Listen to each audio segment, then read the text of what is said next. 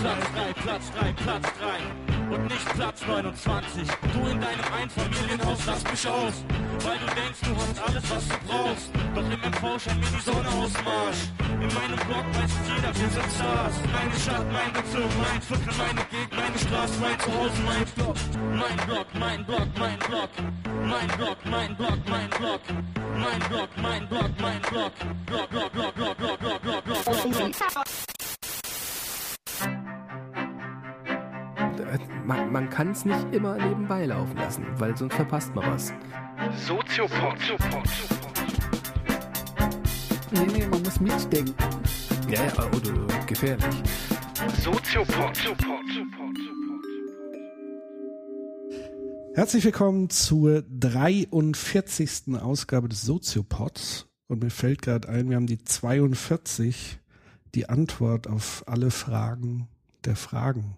Ja, äh, gar nicht richtig angekündigt, aber äh, es war ein lustiger Zufall, dass das auf dem Chaos Communication Kongress war, ähm, wo die 42 ja auch eine große Rolle spielt. Ich kenne es Und, nur äh, aus Douglas Adams Fans. Per Anhalter durch die Ja, Galaxis, eben. genau. Aber da, ich glaube, so 95 Prozent aller Kongressteilnehmer ähm, kennen das. Ich begrüße wie immer recht herzlich den Doktor Nils Köbel. Guten Tag. Guten Tag. Begrüße wie immer Patrick Breidenbach. Hallöchen. Wieder in meinem Büro in Mainz diesmal Genau. mit Ausblick auf ja, Wände. Nun ja, das ist ja hier dieser schöne Hinterhof. Jo. Es gibt Schlimmeres. Ne? Ja. Und es wird fast Frühling. Ähm, und heute ist ein sehr, sehr schöner Tag.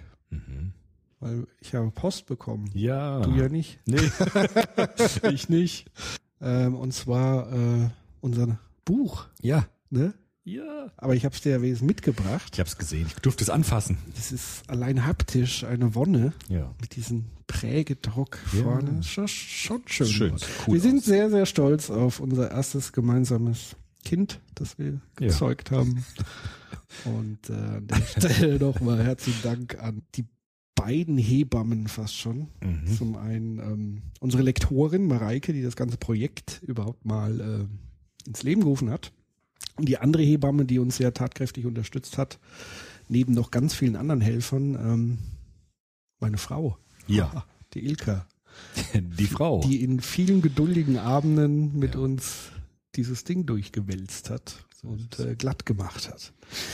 Ähm, wenn ich schon dabei bin, kann ich ja auch noch ganz viele anderen danken. Wobei es gibt ja eine Gelegenheit, äh, wo wir das auch noch mal ausführlich zelebrieren. Und wir fangen so ein bisschen an mit so einer Art Werbeblock. Also wer das jetzt nicht erträgt, kann ja ein bisschen vorspulen, bevor wir mit dem Thema anfangen. Ähm, und zwar wollen wir mit euch äh, auf dieses Buch so ein bisschen anstoßen. Und zwar am 12. Februar. Da hat nämlich ähm, die liebe Manuela mal wieder alle Hebel in Bewegung gesetzt und mit an Bord auch die Friedrich-Ebert-Stiftung in Mainz, die uns zum zweiten Mal zu einem Live-Event einlädt. Und da freuen wir uns ganz tierisch darauf. Und am 12. Februar ist gleichzeitig der offizielle Erscheinungstermin unseres Buches. Ähm, also ihr könnt es jetzt schon alle äh, schön vorbestellen und so weiter, aber so wirklich geschickt wird es tatsächlich nur an diesem Tag. Und da wollen wir jetzt nicht nur einfach das Buch äh, ganz platt vorstellen, sondern Mhm. wir wollen natürlich thematisch äh, mit euch wieder gemeinsam diskutieren und ihr seid ähm, alle herzlich eingeladen teilzunehmen. Der Eintritt ist zum Glück frei, weil die Friedrich-Ebert-Stiftung, wie gesagt, da als Förderer auftritt. Und wir haben auch ein Thema, was sich jetzt nicht rund um das gesamte Buch dreht, aber ein Kapitel des Buches so ein bisschen mit anspricht, anschneidet, ähm, nämlich die offene Gesellschaft. Das, ähm, wie kann man sagen, das Konzept von Karl Popper. Das äh, sozialphilosophische Konzept von Karl Popper. Genau.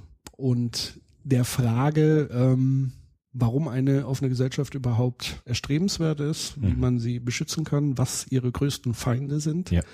Und gerade in diesen unseren Zeiten, ähm, wo es ja heiß hergeht, ähm, ist es, glaube ich, kann man viele Parallelen entdecken, auch zu Poppers Zeit. Und das wollen wir eben gemeinsam mit euch ähm, diskutieren. Und ihr könnt da auch wie immer teilnehmen. Und es wird natürlich auch eine Aufzeichnung geben. Aber wir würden uns natürlich besonders freuen, wenn wir euch auch live begrüßen können. Und alle, weil ich schon ein paar äh, Nachrichten bekommen habe, ob man denn ein signiertes Buch haben könnte. Das wäre zum Beispiel eine Gelegenheit, Klar. weil wir uns natürlich im Anschluss dann äh, für euch auch Zeit nehmen würden, da eine kleine Widmung reinzuschreiben. Du hast ja, glaube ich, schon ein paar Gedichte überlegt. Ja. Auch, äh, ich habe in Poesiealben nachgeschaut, was man da so hinschreibt. Ich bin gewappnet. Sehr schön. Mhm. Also, 12.02. Mainz. Ähm, Anmeldung bitte über, am besten geht ihr auf unsere Seite www.soziopod.de. Ähm, für alle, die noch nie auf unserer Seite waren, weil sie vielleicht über iTunes etc. Ähm, uns hören. Also www.soziopod.de. Dort springt euch das gleich ins Gesicht, es so ein Pop-up aufpoppt Ein Popper und Pop-up. ein Popper-Pop-up. Und dort könnt ihr euch für diese oder müsst ihr sogar euch vorab anmelden, weil natürlich so unendlich Platz haben wir nicht. Und ich habe jetzt erfahren, dass wir schon sehr weit über 100 Anmeldungen haben. Echt? Also jetzt schon. Deswegen Macht mich direkt nervös. mach dich direkt. Ach, das ist ja noch nichts. Aber über 100 ist schon. Ja, also es ist im Vergleich zu letztem Jahr spürt man, dass es mehr. angezogen ist. So. Super. Und äh, wer sagt, am 12.2. kann ich nicht oder meins ist mir zu weit, für den haben wir noch eine zweite Veranstaltung, ein paar Tage später, nämlich in Hamburg im Norden am 18.2. Äh, im Haus 73, Saal 73. Äh, ist auf jeden Fall irgendwie, soll es eine sehr schicke Location im Schanzenviertel sein wo auch viele ähm, Poetry Slams stattfinden, kleine Konzerte und so weiter. Und dort haben wir den Saal 73 angemietet. Und weil wir ihn selber angemietet haben, beziehungsweise eine sehr faire ähm, Kooperation haben mit dem Veranstaltungsort, müssen wir da leider auch Tickets verkaufen. Wir hätten gerne das irgendwie kostenlos gemacht, aber wir müssen so ein bisschen auch gucken, dass wir unsere Kosten wieder reinkriegen für sieben Euro. Und auch da kann ich äh, schon verraten, mh, sind wir dreistellig. Das heißt, auch da gibt es jetzt nicht mehr unendliche Kontingente. Also geht auf soziopod.de anmelden für eine der beiden Veranstaltungen. Und da stehen jetzt noch so zwei ungeplante Veranstaltungen im Raume, nämlich eine in Würzburg und eine in Karlsruhe. Die in Karlsruhe wird ähm, definitiv auch stattfinden, nur ist da noch kein konkreter Termin festgelegt. Würzburg ist noch so ein bisschen in der Schwebe, aber das sieht auch ganz gut aus. Ansonsten, ähm, wer sich für das Buch interessiert, auch da findet ihr natürlich äh, einen Link auf unserer Seite. Also alles, was ihr über uns äh, schon immer mal fragen, wissen wollt, findet ihr bei uns auf der Seite. Ähm, wer jetzt irgendwie sagt, ach Mensch, den Soziopod, den würde ich auch gerne mal irgendwie in unsere Stadt holen, ähm, könnt ihr gerne machen. Mhm. Das kostet halt auch irgendwie was. kostet halt was. Das heißt, entweder ihr fördert das Ganze oder ihr organisiert das irgendwie für uns. Wir kommen einfach, wenn man sagt, hier, ähm, wir, wir zahlen euch die Fahrtkosten, Übernachtung und vielleicht gibt's auch noch das ein oder andere kleine Honorärchen, weil natürlich, wir können jetzt nicht jeden Tag Mhm. umsonst um die Welt reisen. Ähm, aber das ist natürlich möglich und wir sind da sehr, sehr offen. Soweit der Werbeblock. Ja. Jetzt ähm, zum Thema. Mhm. Ähm, ein paar Leute haben ja rückgemeldet, ihr habt jetzt schon ganz die letzten paar Episoden, die wir gemacht haben, hat sich so rund um das Thema auch gedreht, was so ein bisschen auch den medialen Diskurs in diesem Land momentan beherrscht. Und heute haben wir uns eine Facette davon rausgesucht, ohne, oder wir versuchen jetzt nicht in die Falle zu tappen, in die jetzt alle tappen. Und gerade die großen Talkshows, die sich um nichts anderes mehr irgendwie drehen und sich auch irgendwie im Kreise drehen und heiß drehen. Aber wir haben uns heute das Thema nochmal vorgenommen, auch eine kleine Fortsetzung, ich glaube, der dritten oder vierten. vierten, der vierten Vierte Episode, Episode. nämlich Gewalt. Und damals hieß es noch Killerspiele und Cybermobbing dazu. Ja, stimmt. Ähm, würden wir heute gerne über Männer und Gewalt Mhm. oder Männlichkeit und Gewalt oder männliche Gewalt und wie hängt Gewalt und Männlichkeit vielleicht zusammen? Ähm, was gibt es da für Theorien, für Gedanken? Und vielleicht können wir dann auch später Parallelen zu den aktuellen Ereignissen Mhm. so ein bisschen in diesem Land ähm, uns angucken. Wir beginnen, wie immer, mit einer Definition. Ja. Und vielleicht tatsächlich nochmal als kleine Ja. Wiederholung, weil es ja gut fürs Lernen, wenn man ein paar Sachen wiederholt, Ja. äh, den Gewaltbegriff. Ja. Oder einen Ja. Gewaltbegriff. Also ich habe auch nochmal nachgeschaut, was wir damals in der Killerspiel- und Gewaltfolge für einen Gewaltbegriff verwendet haben. Das war dieser sehr interessante Begriff von Jan-Philipp Remzmar, äh, auf den ich nochmal angesprochen bin, äh, worden bin in Hamburg von einer Hörerin, die gesagt haben, hat, äh, ja, der Remzmar ist jetzt wieder ganz aktuell durch Mhm. diese Gewaltvorkommnisse und es ist interessant, den sich anzugucken, was der über Gewalt sagt.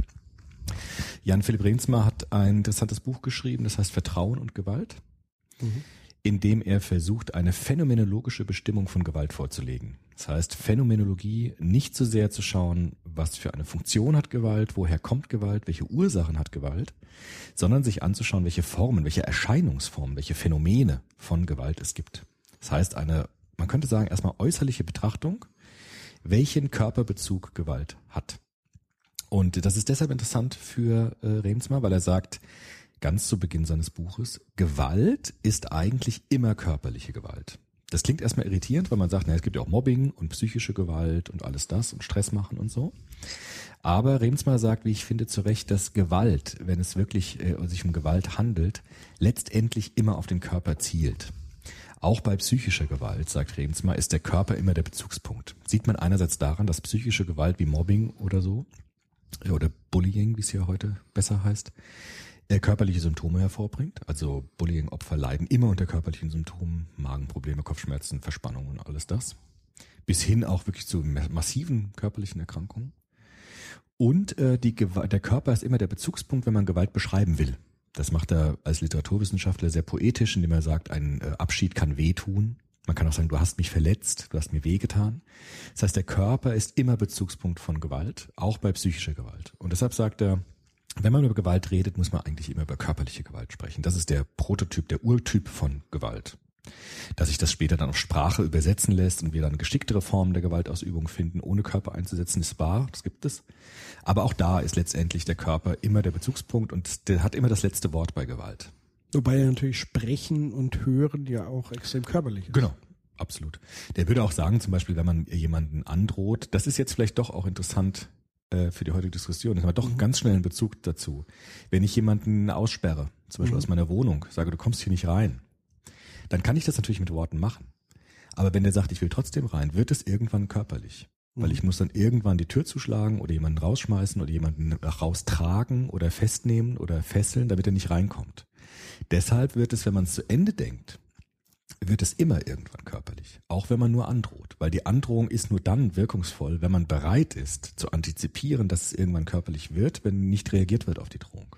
Das ist ja quasi diese interessante Diskussion, die immer, das meinte ich mit, die sich im Kreise dreht in den Talkshows. Also wenn es zum hundertsten Mal über Obergrenzen geht Ja, ja. und zum hundertsten Mal auf die Frage, was ist denn dann wirklich die letzte Konsequenz? Können Sie es dann ertragen, Genau. dass Menschen gewaltsam von diesen Zäunen ferngehalten werden oder da vorne ähm, sozusagen Gewalt, entweder muss man Gewalt anwenden oder sie werden sterben aufgrund Ja. von äußeren Bedingungen.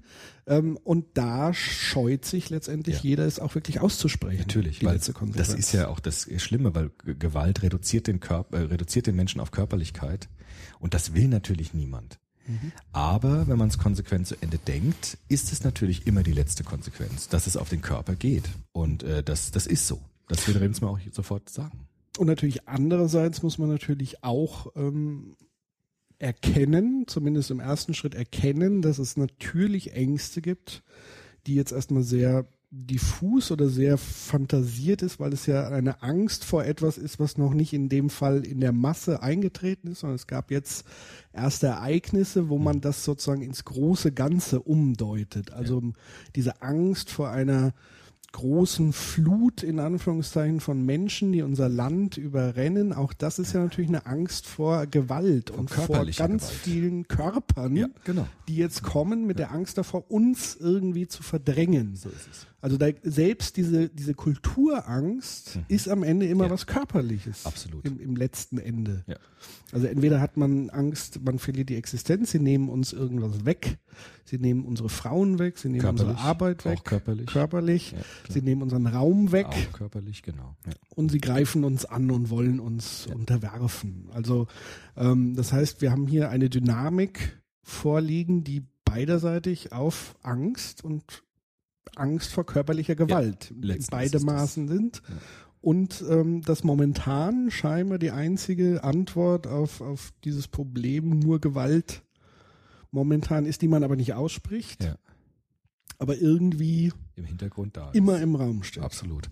Weil diese Abwehr der Körper letztendlich das ist. Das führt uns eigentlich schon wie schon direkt zu den Gewalttypen, die Remsmar ähm, sagt. Remsmar sagt ja, es gibt eigentlich drei Grundtypen körperlicher Gewalt. Das ist die lozierende Gewalt, die raptive Gewalt und die orthotelische Gewalt. Ganz kurz vielleicht beschreiben, es- wir haben es ja schon gemacht, es ist Ja. auch relativ leicht, äh, leicht zu verstehen.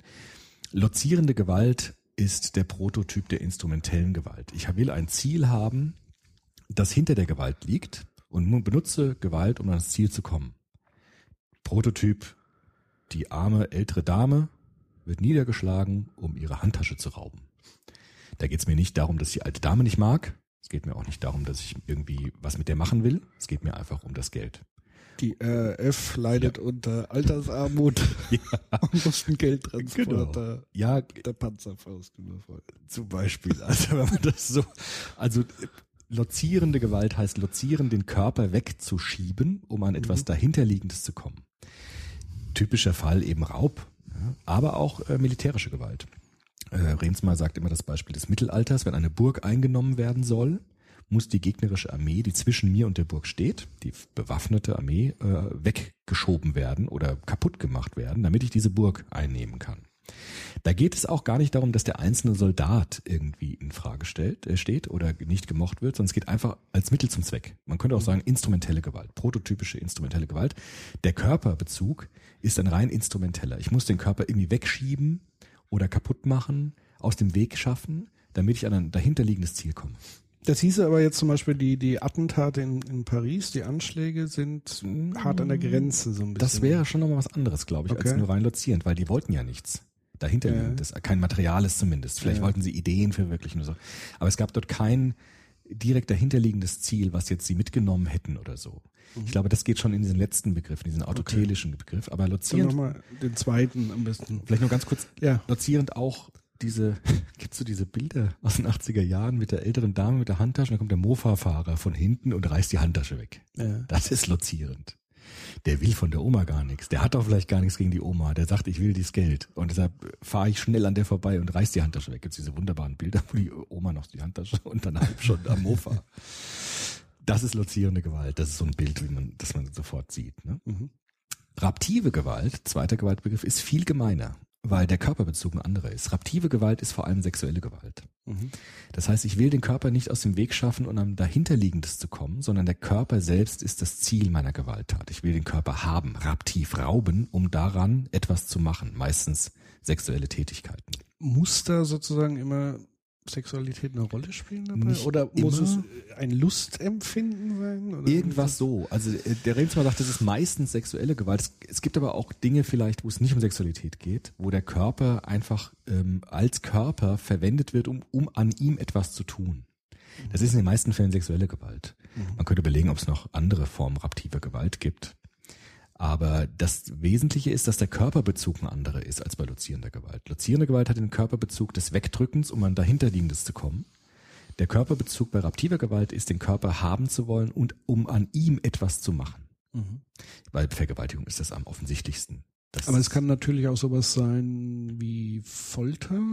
ja, wenn die Fra- Frage, warum man foltert, dann wiederum. Also ist, ist der Ja. Körperbezug bei Folter, dass man was rauspressen will, Informationen zum Beispiel? Ja, Oder ist es Lustgewinn an sadistischen Motiven? Das wäre dann schon wieder die Frage, wie ist da der Körperbezug im Einzelnen? Das kann raptiv sein. Meistens ist es wahrscheinlich eher lozierend. Okay. Aber äh, lozieren, wenn du sagst, äh, es geht nur um den Körper wegzuschieben, Mhm. um an was zu kommen, ja, ist auch so. Oder zumindest den Körper auch einzusperren. Es gibt auch kaptive Gewalt, sagt Rehnsmann. Okay. Zum Beispiel Entführungen sind kaptive Gewalt. Mhm. Ich, ich verändere den Ort eines Körpers, um dann Geld zu erpressen und so weiter. Ja. Das ist ja Rehnsmann selbst passiert in seiner Biografie. Okay. Der ist ja selbst entführt worden, um Lösegeld zu erpressen. Ja. Jetzt auch ein äh, krasses Buch, im Keller heißt das. Da beschreibt Ja. er diese Erfahrung. Und die Entführer haben ihm auch gesagt, es geht nicht um dich, also wir haben nichts gegen dich. Es geht nicht darum, dass du jetzt äh, schlecht für uns bist. Es geht darum, wir wollen dieses Geld. Und du musst jetzt leider unterleiden. Tut ihm mal vielleicht manchen sogar leid, ja. Aber so ist es. Auch der Oma, ich habe nichts gegen die Oma, tut mir auch leid und so, hm, aber äh, ich brauche das Geld. Mhm.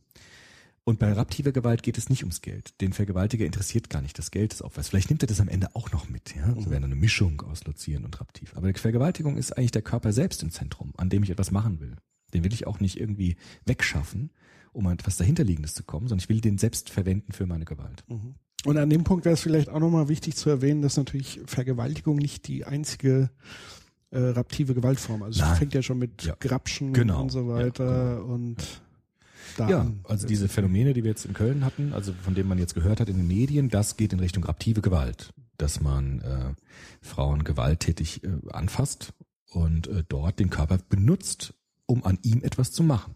Genau Mhm. das wird ja auch erzählt von, äh, von Zeugen, dass das dort geschehen ist. Es wäre auch raptive Gewalt, wird auch so äh, verhandelt. Ja, klar. Mhm. Die letzte Form von Gewalt, sagt Remsmar, oder die dritte, ist vielleicht die beunruhigendste, das ist die autotelische Gewalt. Da ist der Körperbezug nochmal ein anderer. Da geht es gar nicht darum, dass ich irgendetwas vom Körper will oder dass ich den Körper wegschiebe, um an etwas dahinterliegendes zu kommen, sondern bei autotelischer Gewalt geht es darum, den Körper zu zerstören. Also es geht darum, den Körper zu vernichten, weil ich ihn vernichten will.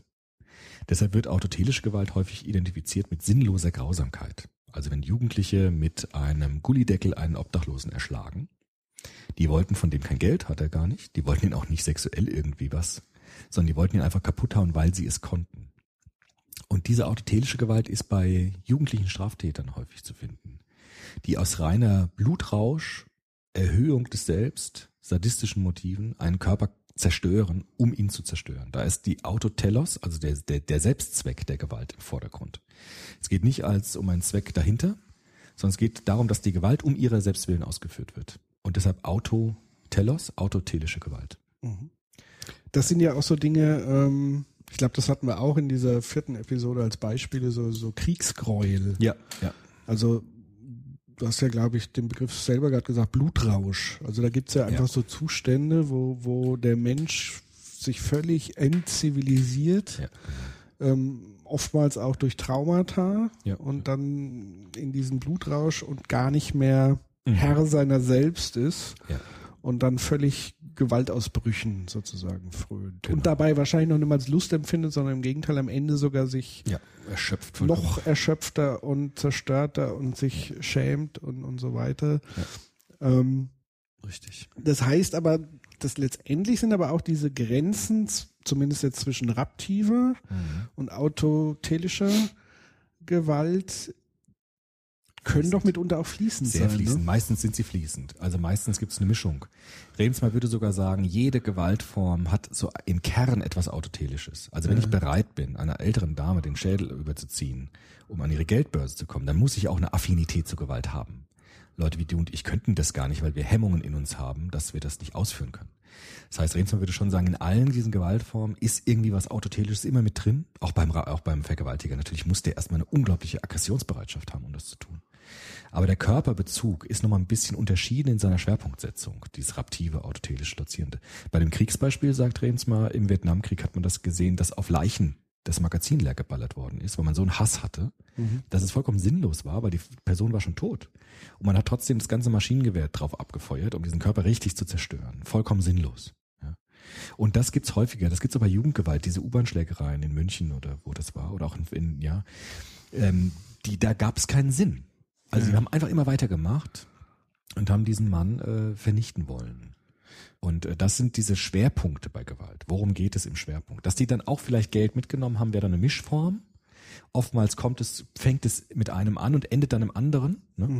Also natürlich kann ich jemanden äh, dann vergewaltigen und danach zerstöre ich den Körper dann auch noch. Das wäre so eine Mischung zwischen raptiv und autotelisch. Oder ich klaue, beklaue jemanden und danach äh, lasse ich meinen Rausch, meinen Blutrausch an dem aus. Aber die, das gibt fließende Übergänge und Mischungen auch, häufigerweise zwischen diesen drei Gewalttypen. Und ich glaube, die größte Mischung erleben wir gerade in diesem Phänomen ähm, des Daesh oder Ja, ja. islamischen, sogenannten islamischen Ja. Staates, diese Terrorbande, die, glaube ich, alle drei in sich vereint und, Ja. und unterschiedlich, also da gibt's ja unterschiedliche Motivationen, auch für die Leute mitzumachen. Also es gibt ein, ähm, ein, ein Ziel, einen Staat zu etablieren und so weiter. Das ist so dieses Lozierend. Lozierende.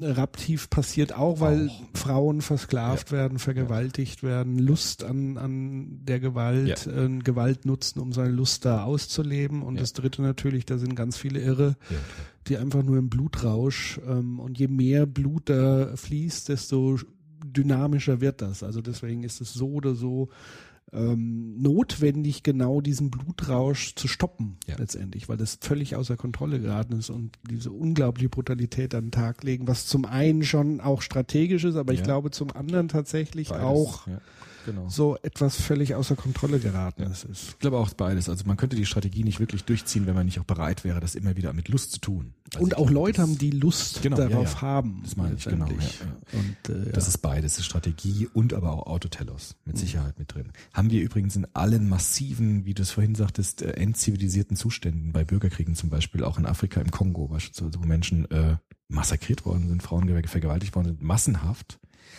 Ähm, Das hat verschiedene Zwecke. Es hat auch eine äh, morali also entmoralisierende Wirkung auf den Gegner, Massenvergewaltigungen beispielsweise. Aber sie haben natürlich auch diese, diesen Autotelos in sich, diesen Rausch, der einfach nicht mehr aufhört. Mhm. Hatten wir auch in Ruanda beispielsweise, Sierra Leone. Das sind alles so schreckliche Orte, in denen diese Gewalt eine Eigendynamik entwickelt, die unaufhaltsam ist. Das hatten wir ja tatsächlich auch in Deutschland. Ja, genau. Also ja, klar, äh, gerade auch kurz nach dem Zweiten Weltkrieg. Also zum einen haben wir, sind wir marodierend und vergewaltigend. Mhm. Also die Deutschen, das heißt wir, Ja, äh, deutsche Soldaten, Teil der Wehrmacht, ein Teil der SS, wie auch immer, in andere Länder. Und dann kam die Mhm. äh, Rückwelle sozusagen. Und ich, meine Theorie ist tatsächlich auch, dass da noch ganz viel Trauma, kollektives Trauma, was auch nie wirklich aufgearbeitet wurde. Also gerade die, die Vergewaltigung Ja. danach. Ja. Ähm, und dass das jetzt auch bei vielen so im Kopf nochmal so hochkommt. Also gerade so Generation Erika Steinbach und so Mhm. weiter. Ähm, die ja alle da das noch dieses Leid Ja. zum Teil als Kinder auch so unbewusst, vielleicht unverarbeitet und dass da jetzt wieder, oh Gott, jetzt äh, geht's wieder irgendwie von vorne los, also eher so unbewusst Mhm. vielleicht und zum Teil trägt sich ja diese diese Kolle Kollektiverinnerung ja auch unbewusst an an die nächste Generation weiter, wenn das nicht verarbeitet, besprochen, Ja. es es sch- ist immer noch unterschwellig irgendwie schwebt's noch so ein bisschen im Raum. Ja, und es, es gibt, es bietet Deutungsmuster für Ereignisse, ne? Also Ja. sofort kommen Narra Narrationen, die Deut die Deutungsaffinitionen ähm, Affinitionen nahelegen, also wie man etwas deuten soll. Und das ist natürlich, transportiert sich über Generationen. was mir jetzt tatsächlich gerade auffällt, die, der große gemeinsame Nenner beider Ängste, also es gibt ja zwei große Ängste gerade in diesem Land. Die eine Angst ist die Angst vor den Fremden, die uns sozusagen überfallen, überrollen. Und auf der anderen Seite ist ja dann die große Angst, wir fallen wieder zurück in einen ähm, sagen wir, Nazi-Zustand, ist jetzt so ganz überspitzt formuliert, aber in einem solchen Zustand, ähm, wo wir die Fremden dann wiederum rausprügeln mit Ja. Gewalt und so Mauern weiter. bauen, ne? DDR-Narrativ, wir bauen wieder Mauern, Genau. wie wir es ja da schon äh, Also die Angst vor dem hatten. Freiheitsverlust. Ja. Aber der große gemeinsame Nenner, und das ist eigentlich extrem faszinierend, ist die Angst vor der Entzivilisierung der gesamten Gesellschaft. Mhm. Also beide haben Angst, dass die Gesellschaft entzivilisiert, aber auf verschiedene Arten. Mhm. Das finde ich interessant. Also die einen haben Angst, dass, dass die Gesellschaft in sich sich entzivilisiert und die anderen haben Ang- haben Angst, dass die anderen, die Fremden, diese Entzivilisierung bei uns verursachen. und das wäre, glaube ich, mein erster wichtiger Schritt, zumindest sich mal einig zu werden auf beiden Seiten, dass es eigentlich darum geht. Mhm. Ja. Dass Und wir diese- beide die gleiche Angst haben und beide gemeinsam eigentlich daran arbeiten müssen, aber mit einer unterschiedlichen Strategie, nämlich nicht der Strategie der Ausgrenzung, die ja wiederum Gewalt verursacht. Weil diese Angst vor Entzivilisierung ist ja auch eine, die nachvollziehbar ist. Ja, das absolut, ist die ja eine, ja die auch wirklich berechtigt ist. Ja. Natürlich haben wir Angst vor Entzivilisierung und das ist auch eine Angst, über die man tatsächlich, wenn man auf der Ebene jetzt reden würde, kann man sich sogar verständigen.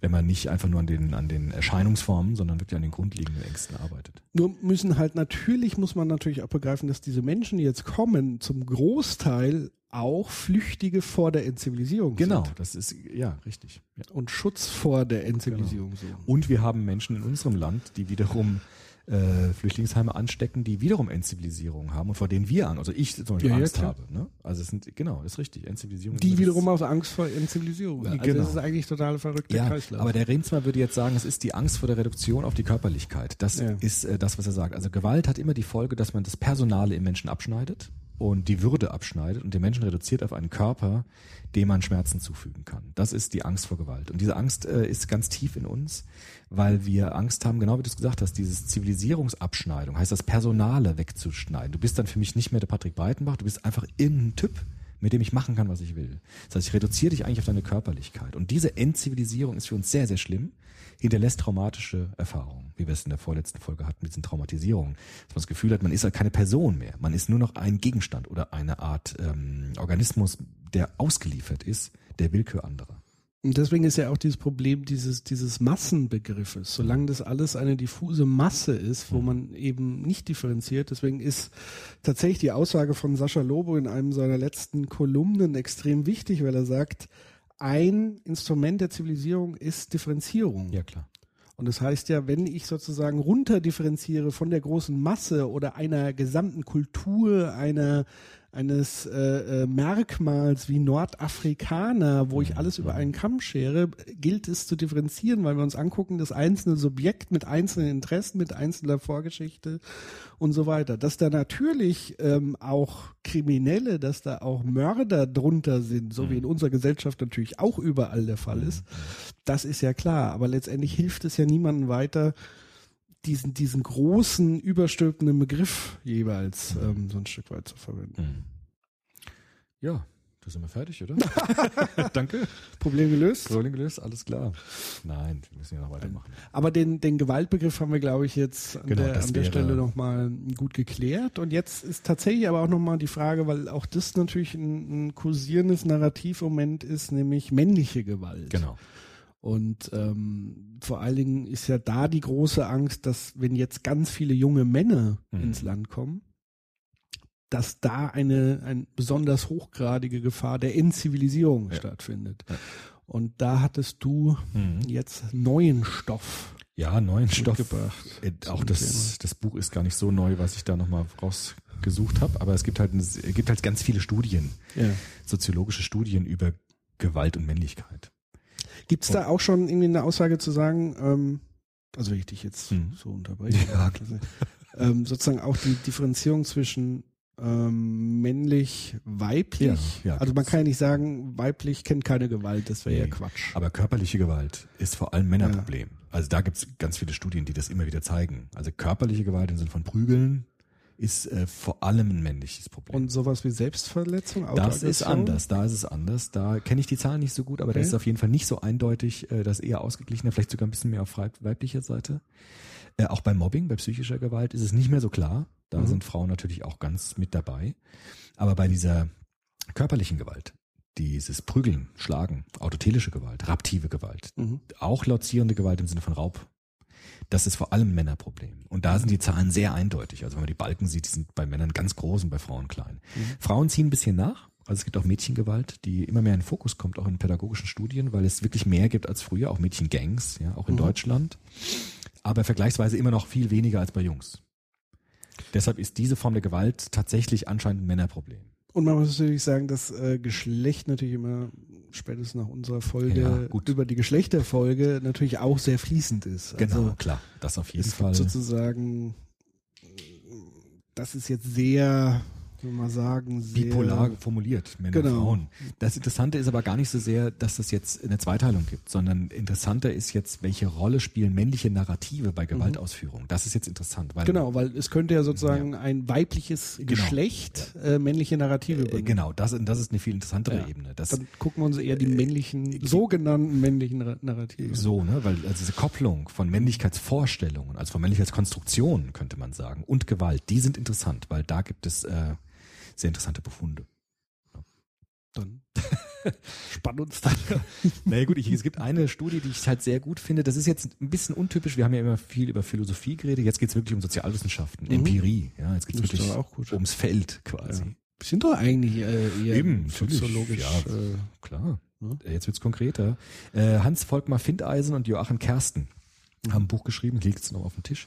Der Kick und die Ehre heißt das. Ist schon ein bisschen älter, ist nicht mehr ganz brandaktuell, äh, brandaktuell aber es ist eine, äh, eine Untersuchung, die ich mit am besten finde in dem Bereich.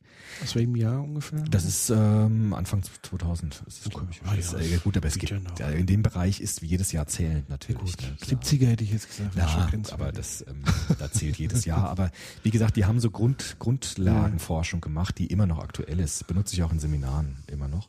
Joachim Kersten vor allem ist eine interessante Figur, ist ein Polizeipsychologe, hat an der Polizeihochschule unterrichtet und gelehrt und auch geforscht. Und das ist so ein ex extrem guter Gewaltforscher. Warum? Weil er nicht sehr auf Werte legt. Also er legt jetzt nicht darauf, ist es schlecht oder gut, ist es falsch oder richtig, sondern er versucht es zu verstehen.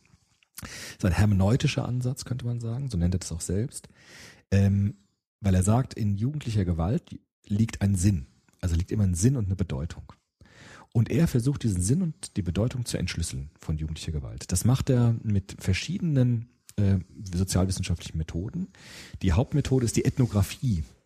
Äh, Im Zentrum der Ethnographie steht die teilnehmende Beobachtung.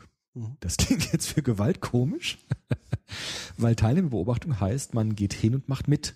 Das ist so der erste Okay. ethnografische Merkmal. Also nicht einfach nur Fragen, Interviews machen oder zugucken, sondern mitmachen. tatsächlich teilnehmende Beobachtung.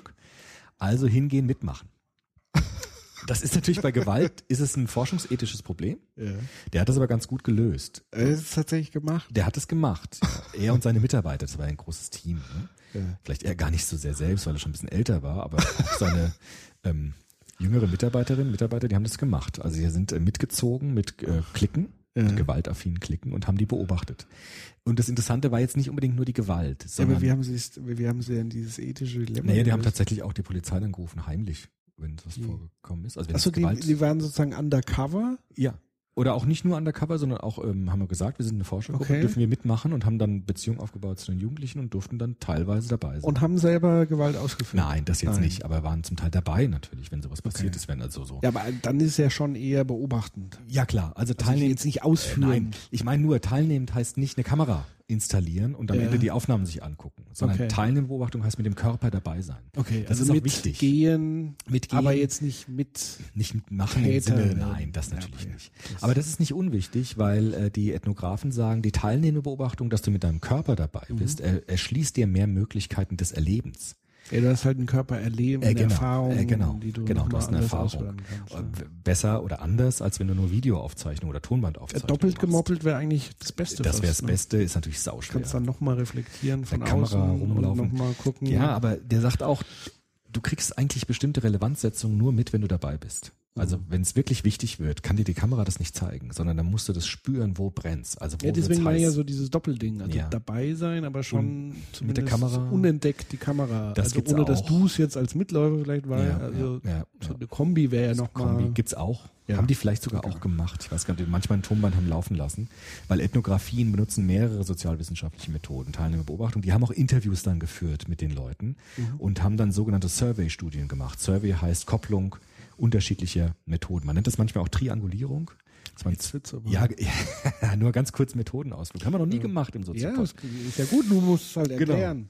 Triangulierung heißt, ich nehme zwei Methoden und äh, koppel die zu einer. Also mach Beispiel? Teilnehmerbeobachtung. Ich gehe in eine Jugendlicke, Ja. äh, mache dort mit und danach interviewe ich die, Teil Mhm. die Jugendlichen und dann vergleiche ich meine Beobachtung mit dem, was die Jugendlichen sagen und habe dadurch ein umfassenderes Bild. Ich koppel zwei Perspektiven miteinander. Also das heißt Tri ist Tri ist das 2 Dritte. plus 3. Ja, äh, 2 zwei plus plus eins. 1. Äh, Tri. 1 plus nee, Hä? zwei plus eins. Also Teilnehmerbeobachtung, eins, Interviews, zwei, Zwei. Kopplung, drei.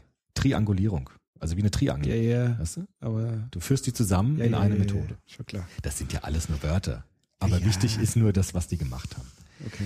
Ähm, ausgewertet haben die das, indem die jetzt die Sinn- und Bedeutungszusammenhänge herausgearbeitet haben aus den Protokollen und aus den Erlebnisberichten. Man nennt es auch Grounded Theory, aber das ist jetzt Wie? egal. Grounded Theory nennt Ja. man das, dass man eine Theorie über einen Gegenstand erhebt aus dem Material heraus. Mhm. Nicht vorgefasste Theorien aus Material drauflegt, sondern aus dem Material heraus eine Theorie entwickelt. Mhm. Grounded Theory.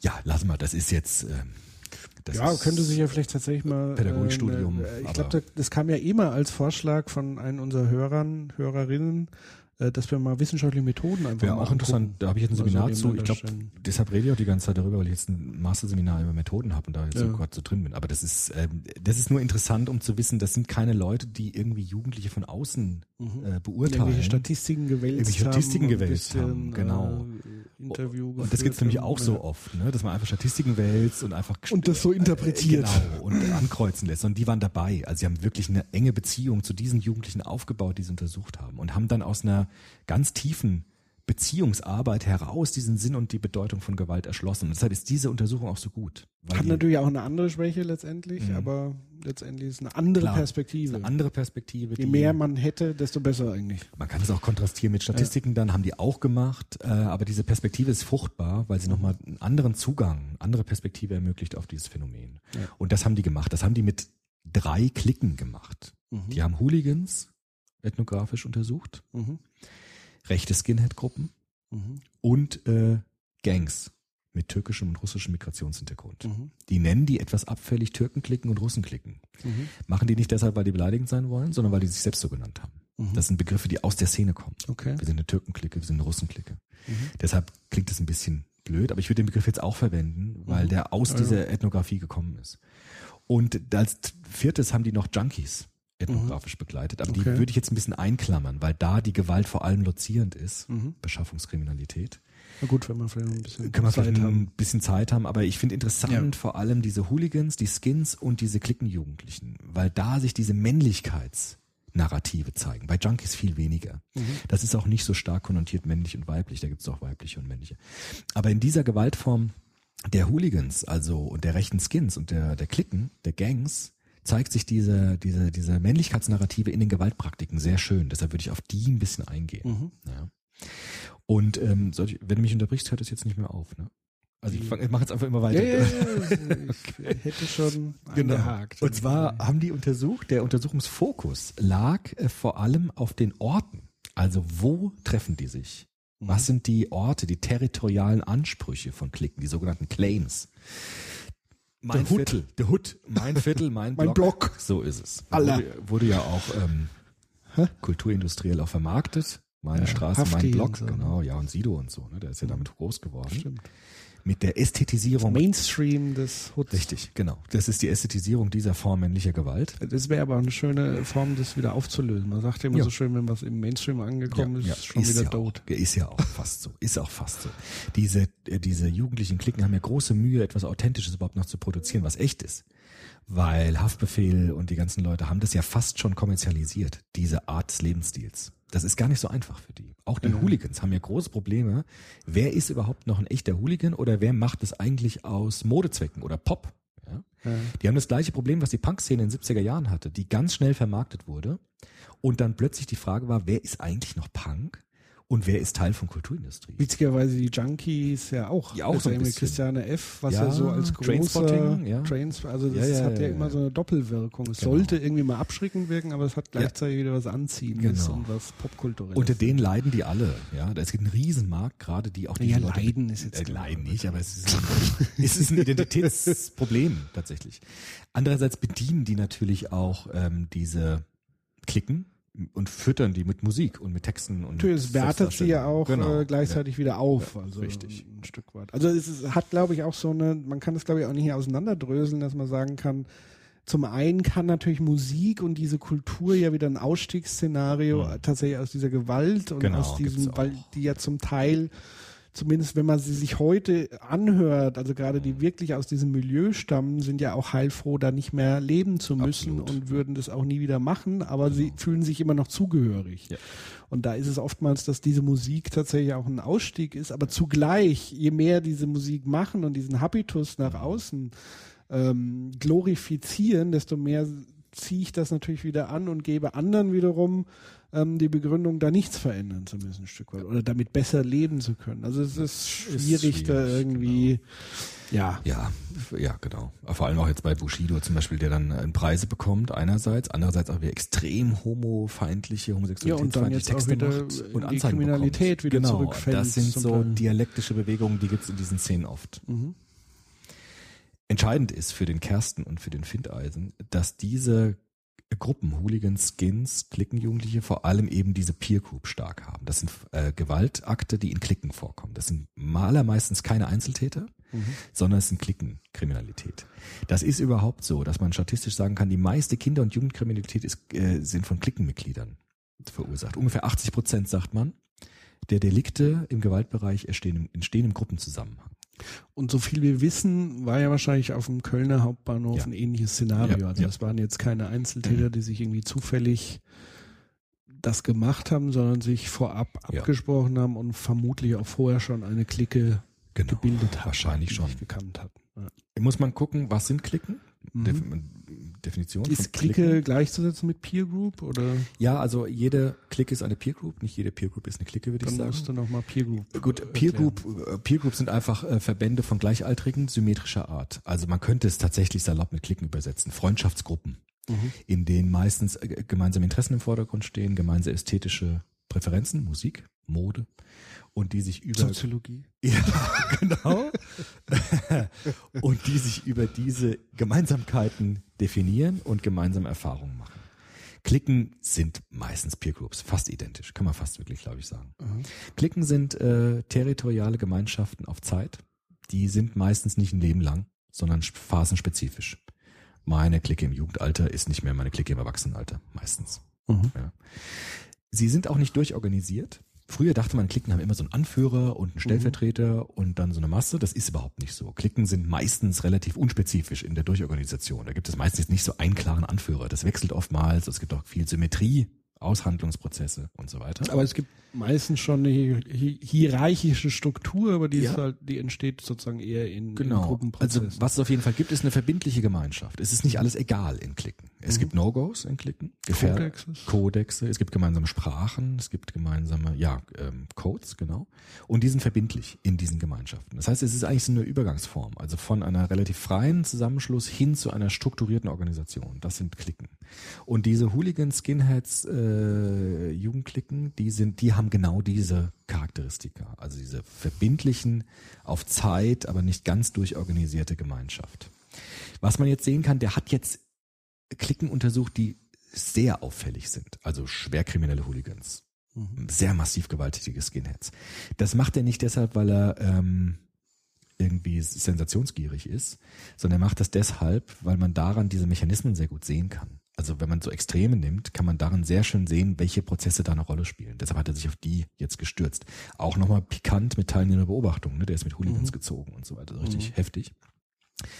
Und äh, er hat gesehen, dass diese Zugehörigkeit zur Clique den gesamten Alltag bei manchen Jugendlichen bestimmt. Also es ist die Zeitplanung ist von der Clique abhängig. Es ist auch die soziale Orientierung der, der Jugendlichen stärker als zum Beispiel auf die Schule bezogen, auf die Ausbildung und auf die Familie. Also die Clique ist eigentlich an der, in der Wertehierarchie ganz oben bei diesen Jugendlichen. Und das liegt auch daran, dass es häufig bei starken Klickenmitgliedern in äh, gewaltaffinen Klicken häufig Familienkonflikte zu Hause gibt. Also sie fühlen sich zu Hause nicht sehr gut aufgehoben, kriegen nicht sehr viel Unterstützung von zu Hause und sind deshalb stark angebunden an Peergroups und an Klicken. Kann man sehen, das ist, entspricht sich ein bisschen. Und Klickenkontexte, da, das sind Lernorte, würde der Kersten sagen.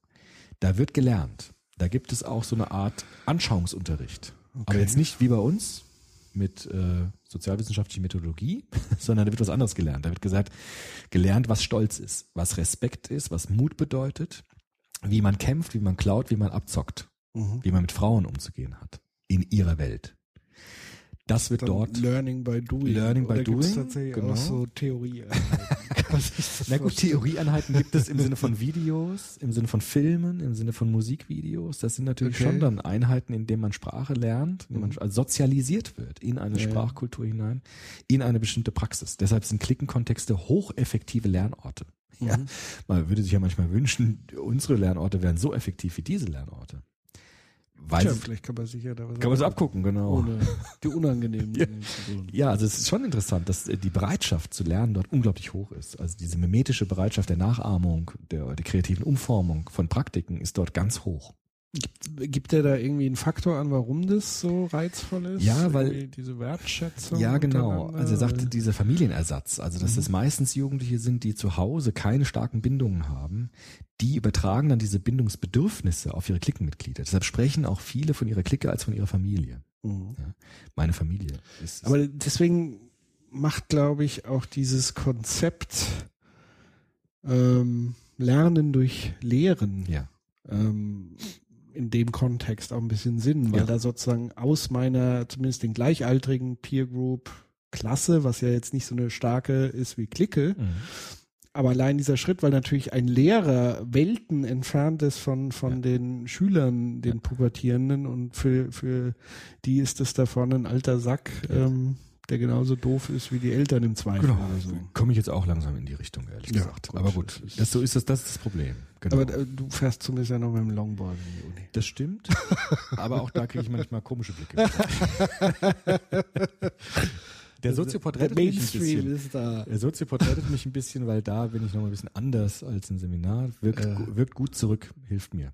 Aber Okay. es stimmt, das ist natürlich schon. Ich habe eine Kollegin neulich in der S-Bahn getroffen, die hat gesagt, die Erstsemester, die jetzt anfangen, sind die erste Generation, die ich überhaupt nicht mehr verstehe.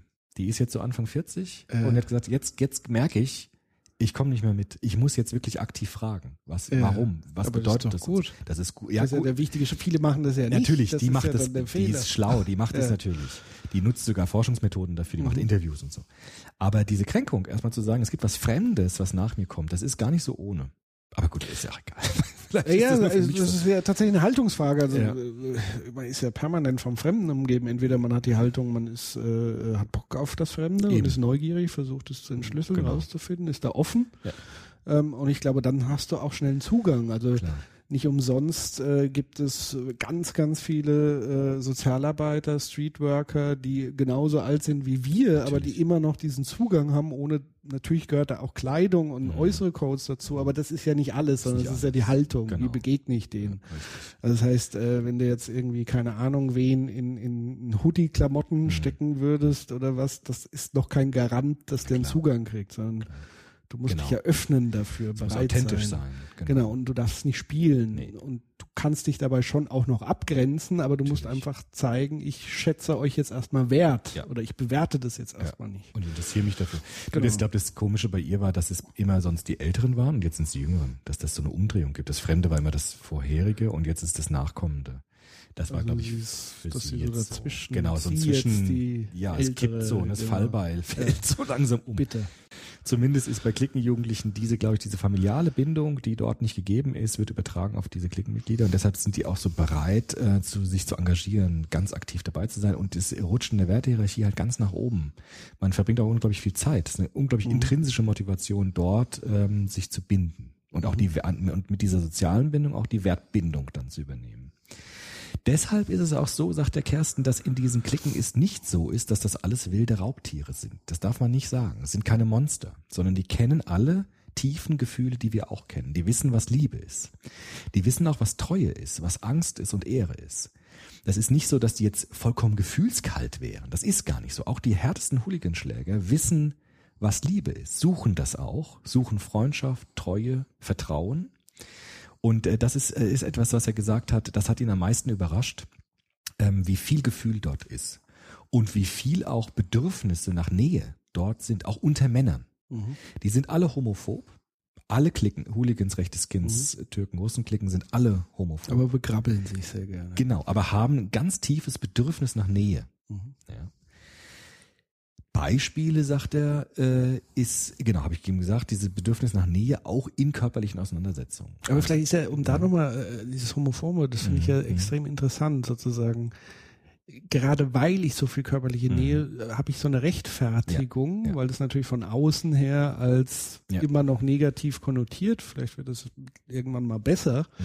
Aber vorher war ja die Gesellschaft, auch wenn wir jetzt heute so tun, als ob wir die, äh, keine Ahnung, die frauenfreundlichste, Mhm. äh, homosexuellen freundlichste Gesellschaft ever auf diesem Planeten sind, ähm, ist es natürlich auch ein, ein Schutzmechanismus, um sich diese körperliche Nähe zu bewahren. Richtig. Auch das muss man Ja. einfach ein Stück weit sehen.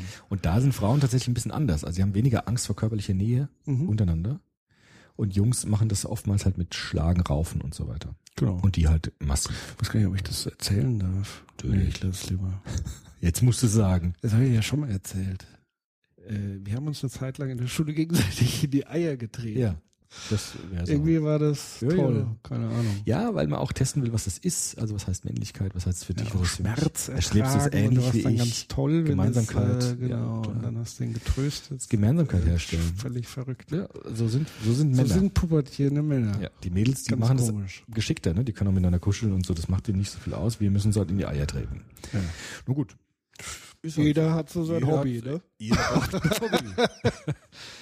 Was jetzt für unser Thema wichtig wird, war ja schon wichtig. Übrigens äh, Ja. muss auch dazu sagen, das war im gegenseitigen Einvernehmen. Ja, ja, natürlich. Ne? Also klar, war ich habe es so so- verstanden. Es war so eine Art Nee. Sport, oder? Es war, ja, es war so wie so ein. Spiel. Ja, halt. das ist auch für mich. Auch. Mich schockt es nicht, weil das gibt's oft. Also das gibt's bei Aber das andere gibt's ja auch, also dass man sagt, es gibt irgendwie Ja, Schlägerbanden, die den anderen, aber das war so ein gegenseitiger Sport in der Ja. Pause, Ja. ähm, Ja. so, Klar. ne? Ja. Ja, macht die meisten Punkte. Absolut. Die Glocken. Also das äh, gibt sogar einen Film, immer auf die Nüsse oder so heißt der. Das ist ja auch ein ähnliches Thema.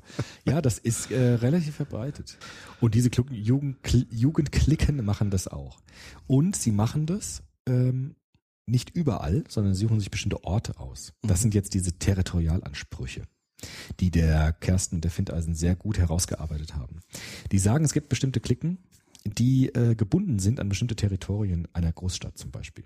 Macht ein Beispiel in ähm, Australien, Melbourne, gab es eine Melbourne Gang, die hat sich nach der Postleitzahl orientiert. Da gab es die 16er, die 35er und diese 43er.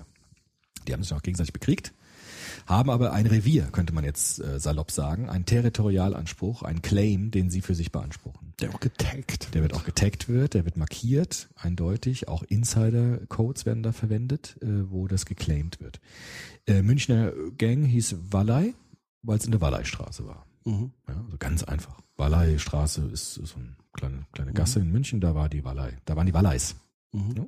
Frankfurt gibt's bei mir, in meinem Heimatdorf, gibt's die Seckbacher Rödelheim-Hartreim-Projekt Mhm. ne, von Moses Pelham. Mhm. War auch so ein Claim. Rödelheim, die Macht. Ja, Mhm. Rödelheim, es ist, wenn es nicht hart ist, ist es nicht das Projekt, weil wir sind Rödelheim. Dödel, zieh deinen Dödel ein. Genau. Das ist dieses Claim. Und da sieht man, da kommen sofort Männlichkeitsnarrative zum Ja. Zuge. Ne? Also sofort Männlichkeitsdominanzverhalten. Rödelheim äh, macht die Sossenheimer platt.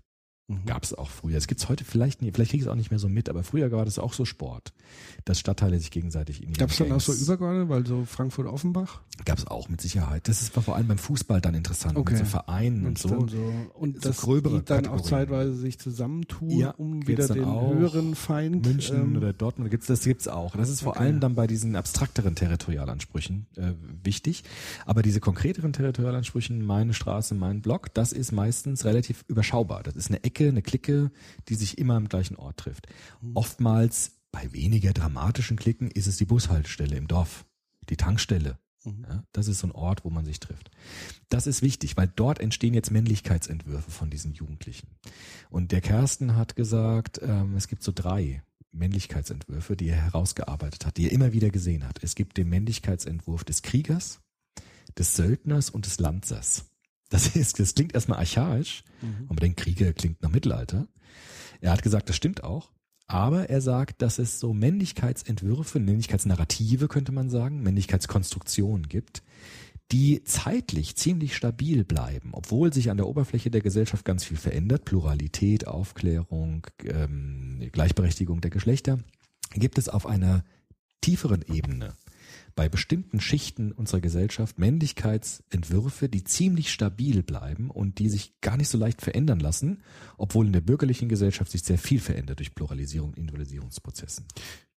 Aber da wäre ja die, die, die spannende These oder die, die Frage, ob sozusagen jeder von uns noch diesen Archetypen Mhm. in sich trägt, aber ihn mehr oder minder gezähmt hat und er Vielleicht, ja. zivilisiert wurde durch andere Sozialisationsprozesse. Mhm.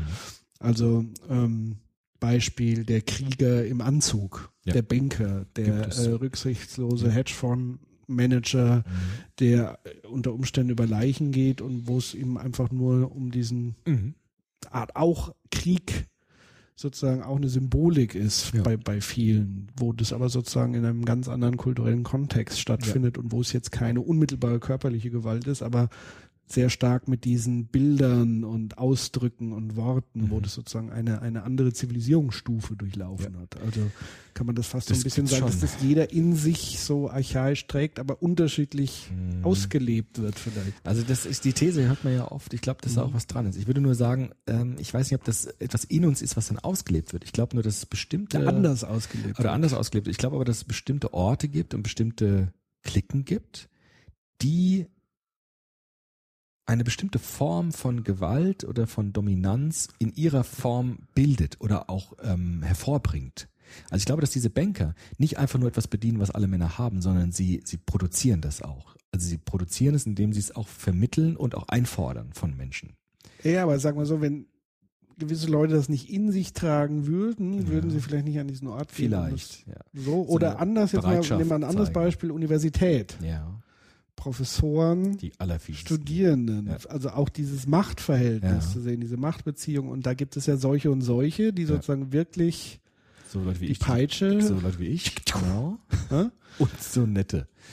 Ja, schon, aber ah, das weiß ich nicht genau, ob das jetzt etwas ist, was in uns schlummert und dann kultiviert oder ausgelebt wird, oder ob diese Praktiken her das herstellen. Vielleicht beides. Ne? Also wir haben wahrscheinlich eine Lernbereitschaft, wir Männer in diese Richtung zu tendieren und haben dann Angebote, das auszuleben. Andererseits wirken diese Klicken auch wieder, also machen, lassen das entstehen, auch dieses Verhalten. Wahrscheinlich ist da beides. ja natürlich, also dabei. ähm, das eine schließt ja das andere nicht aus. Genau, zu sagen, wenn jeder das in sich trägt und ich komme jetzt an einen Ort, Mhm.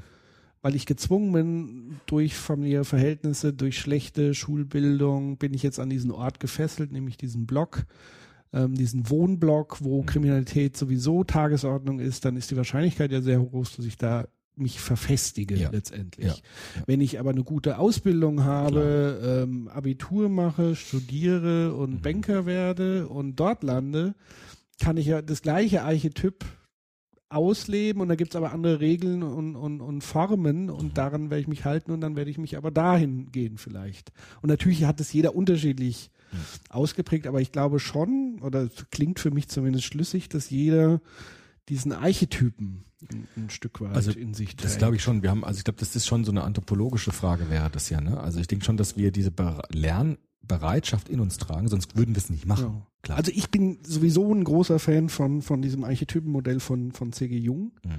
was ja so ein bisschen da anspielt. Und da ist ja neben Krieger gibt's ja noch andere Archetypen. Ja, Zum ja. Beispiel diesen, ähm, ich weiß nicht, ob es bei Jung, aber es gibt ja noch so Weiterentwicklungen, ähm, so diesen, äh, im Englischen heißt es Caregiver, also so sich drum kümmern. Das wäre sowas, Fürsorger. Sozialpädagogik im, im Pflegebereich, die sozusagen diesen Archetypen in ein Feld Mhm. tragen, Mentor und, Mhm. und solche Dinge. Ähm, Aber ich würde es Ja. vielleicht nicht so anthropologisieren. Ich würde, Ja. mir wäre es lieber sozialwissenschaftlich von kulturellen Narrativen zu sprechen. Also Okay. Es gibt Narrative, die die Geschichte durchziehen. Man könnte vielleicht auch sagen Diskurse mit Foucault. na gut, aber Archetypen sind ja uralte Bilder, Bilder, von Symbole, okay. genau, Dann- die sich auch immer wieder Ja. in Geschichten manifestieren. also in so- Star Wars, das ist Ja, sehr archetypische. Ja, so Äh, ich, Übertragung, das glaube ich auf jeden Fall. Das Okay. verschiedene Männlichkeitsentwürfe, die da zum Zuge kommen, kann man unterscheiden. Vielleicht im- beim ersten Mal anzufangen. Ein Männlichkeitsentwurf von Klickenjugendlichen trifft man häufig bei diesen territorial gebundenen Klickenjugendlichen mit türkischem, russischem Migrationshintergrund. Das ist die, die er jetzt untersucht hat. Man könnte es auch mit anderen Migrationshintergründen machen, aber das ist die, die er betrachtet hat. Ein Männlichkeitsentwurf des Kriegers. Was zeichnet den Krieger aus? Krieger versuchen eine Kontrolle über ihren Turf zu bekommen. Turf. Ja. Turf ist die Nachbarschaft. Das ist sowas wie Hood. Ja. Um Block. Es geht um die Ehre des Stadtteils. Rödelheim die Macht. Seckbach die Macht. Und bei ethnisch homogenen Gruppen, zum Beispiel bei Türkenklicken, die ethnisch homogen sind, um die jeweilige Ethnie. Ja. Die Ehre unserer, unserer Herkunft. Unsere Zugehörigkeit. Krieger sind Klickenjugendliche, die ihr Territorium verteidigen. Das heißt, es gibt gewissermaßen eine Bindung an einen bestimmten Ort, bestimmten Stadtteil, bestimmte Locations, ja, also unsere, unsere Brücke. Manchmal ist es eine Unterführung, die geclaimed wird. Das ist unser Ding. Und wenn du durch willst, musst du bezahlen. Oder manche dürfen durch, manche nicht, aber das bestimmen wir. Wir haben die Kontrolle der Unterführung. Das gibt es in Großstädten. Das ist ziemlich bedrohlich manchmal, weil es gibt äh, auch in Berlin, habe ich das gelesen, gibt es Orte, wo man nicht so einfach hingehen sollte nachts, weil es dort äh, tatsächlich Kriegerklicken gibt, die das verteidigen und die bestimmte Regeln aufstellen für Leute, die durchkommen. Also nicht nur welche nicht. sozusagen gegen andere Ja. klicken, Nee. also da aber wahrscheinlich besonders Da ausgeprägt. auf jeden Fall auch, aber auch gegen normale Leute, die nichts. Also wenn ich da jetzt ja, also das würde, wäre nicht so gut. gibt es tatsächlich. In Frankfurt gab es das früher mal. Ich weiß nicht, ob es immer heute immer noch gibt. Ich glaube nicht. Aber es gibt natürlich äh, bestimmte Orte, wo man nicht so nicht so ohne weiteres hingehen sollte. In Amerika ist es viel schlimmer. Es gibt zum Beispiel einen Film, der ziemlich gut ist. Harry Brown heißt der. Da geht es um so eine ähm, Neubausiedlung und dort ist genau so eine Unterführung. Das ist so ein Durchgang eigentlich. Und das wird geclaimed von einer sehr aggressiven Drogen äh, vertickenden Jugendlicke. Und die machen das genauso. Die sagen, wenn du hier durch willst, kriegst du entweder aufs Maul, also autotätische Gewalt, oder du musst zahlen, lozierende Gewalt, oder du wirst als Frau massiv äh, belästigt, sexuelle Gewalt raptiv. Ja. Und das ist so ein typisches Modell des Kriegers. Also sie schützen ihren Stadtteil, ihre Gasse, ihre Gegend. Die beziehen sich auf einen Anthropologen, David Gilmore heißt der, Aber Schütz. schützen vor Kontamination von außen. Also wer hier ko- durchkommt, bestimmen wir. Und wer sich hier wie zu benehmen hat, bestimmen auch wir.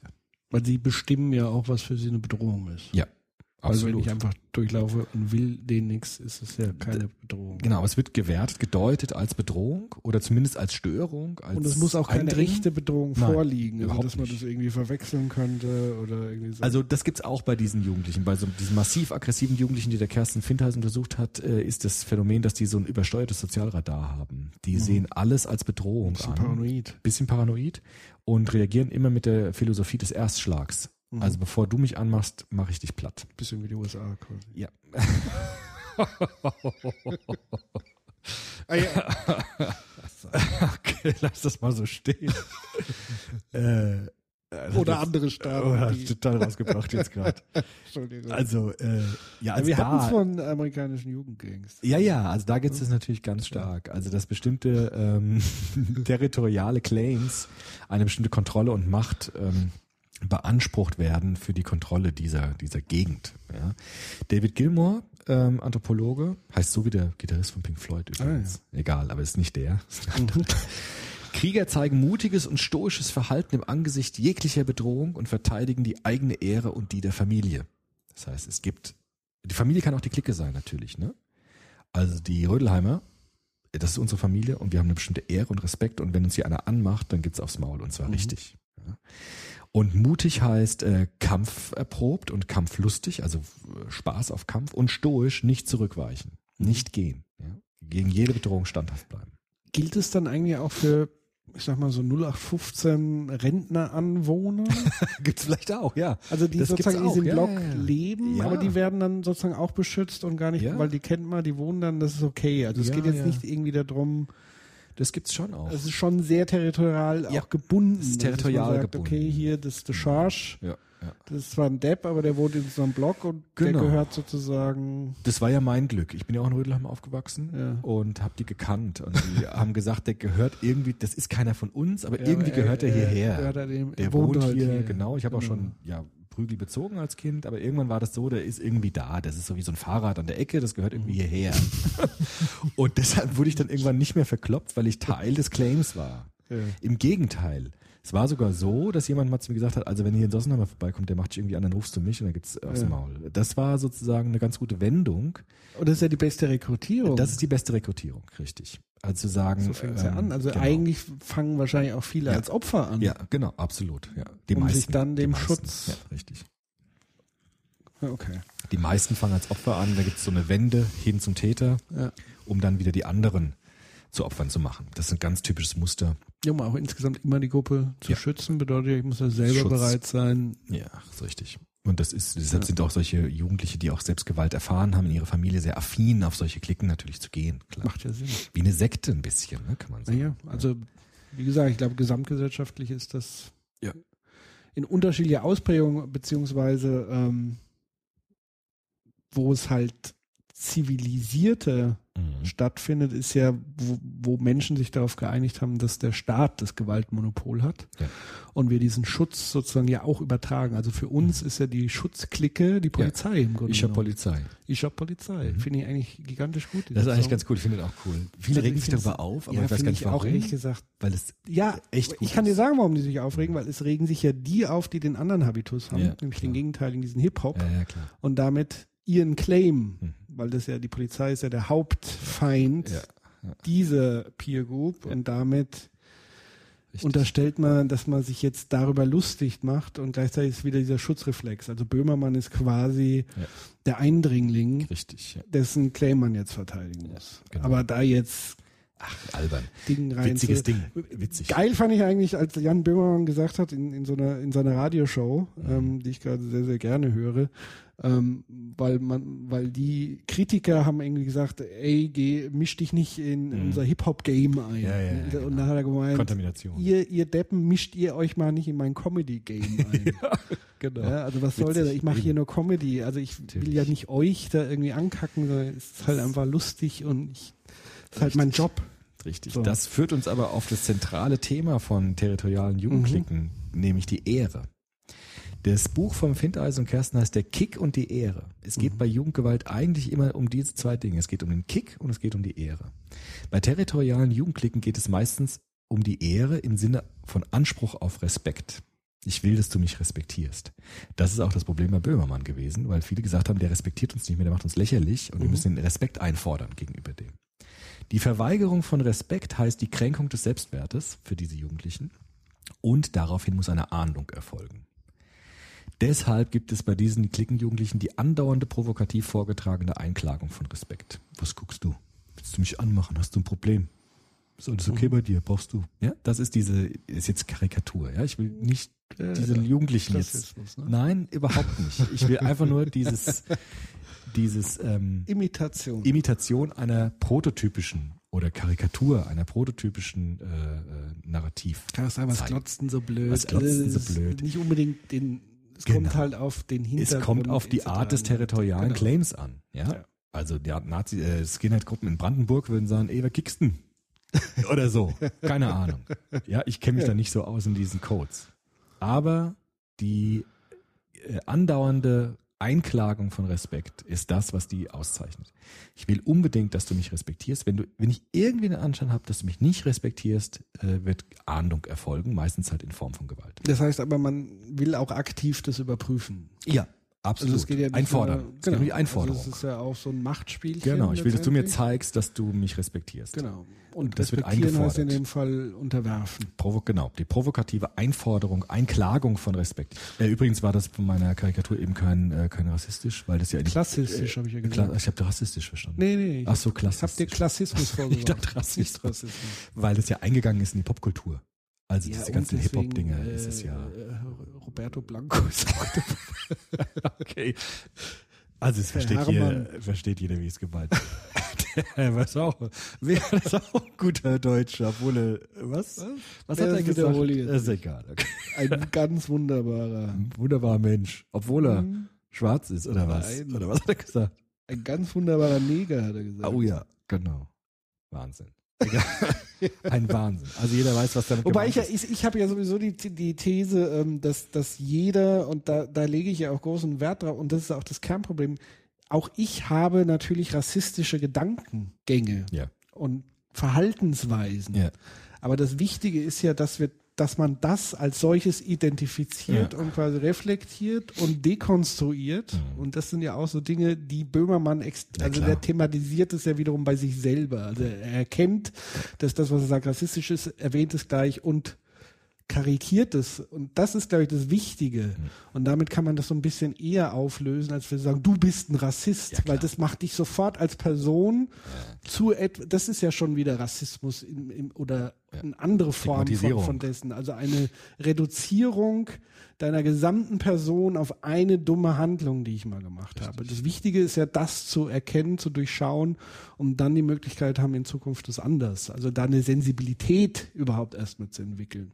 Und genauso ist es dann blöd, mit dem Finger dann immer darauf zu zeigen und du bist ein Rassist und so und dann ist sowieso die Diskussion zu Ende und jeder zieht sich in sein Häuschen zurück. Klar. So viel. Du Genau. alter Klassist. Klassist, okay. Ja, das war auch das erste Mal, dass ich den Begriff gehört habe. Kannte ich kann. Klassismus. Also eine Klasse zu bilden. Soziale Kla also sich Ja, über andere soziale okay, Klassen zu okay. erheben, Ah, ja, okay. weil eben mit diesem, Ja, ja. Also So. so, sowas nicht gemeint. ja, Territorial gebundene Klickenjugendliche haben äh, neben der Ehre auch den Kick. Das ist vor allem Raub. Abziehen.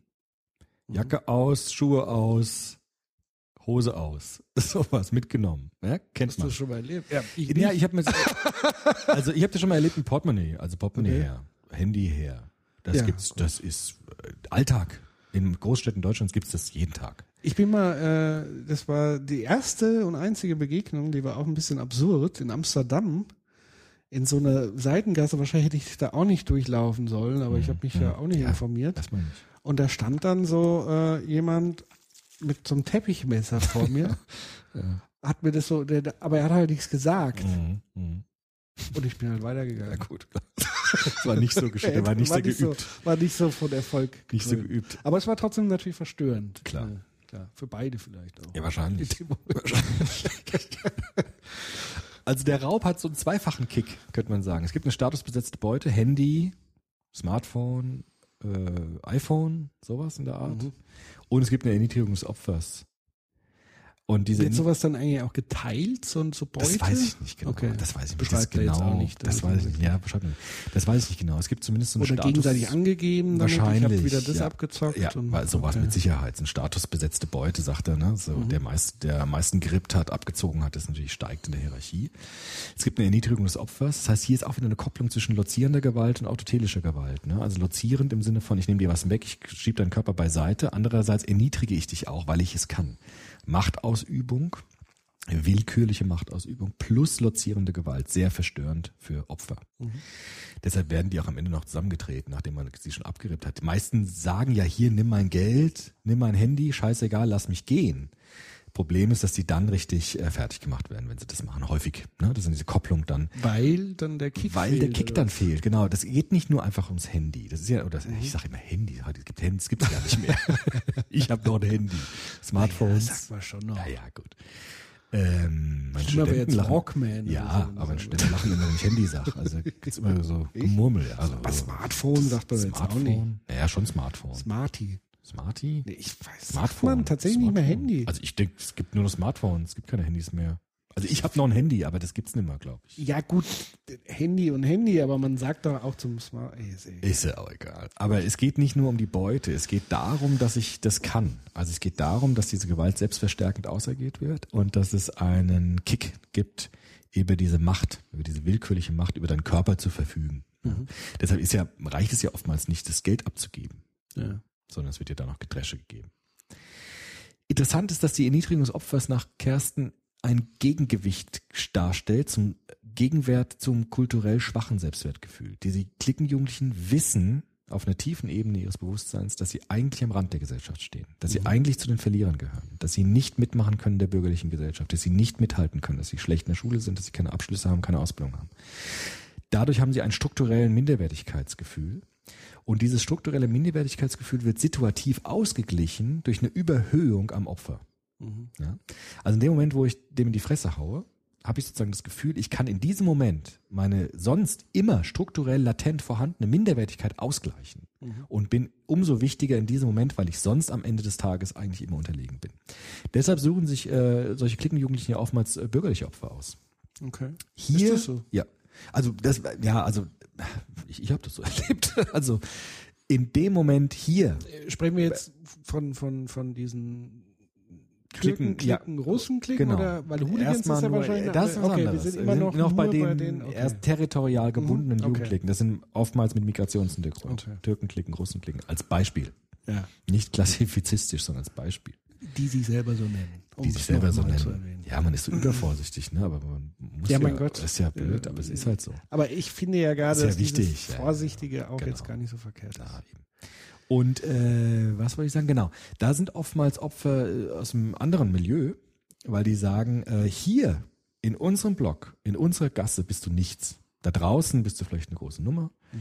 machst da Geld und so, aber hier äh, bin ich der bin ich der Boss. Ja. Gilt ja auch umgekehrt. Gilt auch umgekehrt, Deswegen ganz genau. ist ja diese So Umkehrung der Fall. Richtig. Also äh, man kann sogar sagen, es gilt meistens umgekehrt. Ja. Im Alltag gilt es umgekehrt. Da bist dass du nichts die mal wert. als Einzel, äh, unabhängig von der Gruppe, in eine Bank gehen. Genau. Die sich da Oder in Mediendarstellungen. Schule etc., ja. Natürlich. Das ist ja die meiste Zeit ist es ja umgekehrt. Aber in diesem Moment können sie es situativ ausgleichen. Nur, sagt der Quinteisen Kersten, sagen, das reicht nicht. Das muss man immer wieder machen, weil der Moment so flüchtig ist. Mhm. Deshalb gibt es immer so eine ritualisierte Gewalt, dass man regelmäßig Leute abzieht, um sich immer wieder diesen Kick der Statusausgleichung zu verschaffen. Interessante das- These. Das ist soziologisch sehr klug. Ja, Mhm. und das passiert aber immer nur in der Gruppe. Das passiert allermeistens in der Gruppe. Kick. Also Meistens es müssen auch andere zugucken, Ja, ja. wenn der andere einen abrippt. Also Ja. es ist nicht so, jeder zieht los und Nee. rippt jemand ab, kommt zusammen, Meistens sammelt Clique. die Beute. Okay. Meistens ist es eine Clique, weil die Clique als Resonanzraum Und arbeitet wahrscheinlich da auch zusammen. Also gibt es Ja. wahrscheinlich auch Strategien Natürlich, und so weiter. klar. Einer steht Schwere. Ja, man will ja auch gesehen werden, wenn man das macht, weil es verschafft ja, Anerkennung für die anderen. Ne? Mhm. Wenn man richtig jemanden zusammentritt, ist das ja für die anderen interessant. Okay.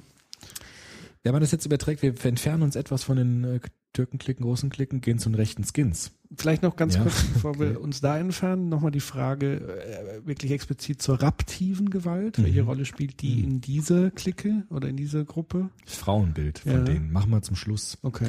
Das habe ich am Ende nochmal gesondert. Was heißt Dann das jetzt aber auch für alle. Ja, okay, das ist bei gut. allen ähnlich, nämlich Ja, bei den gut, ganzen dann Leuten. machen wir das. Gucken wir uns am Ende nochmal genauer an, Ja. weil da muss ich ein paar Takte zu sagen. Rechte Skins, Mhm.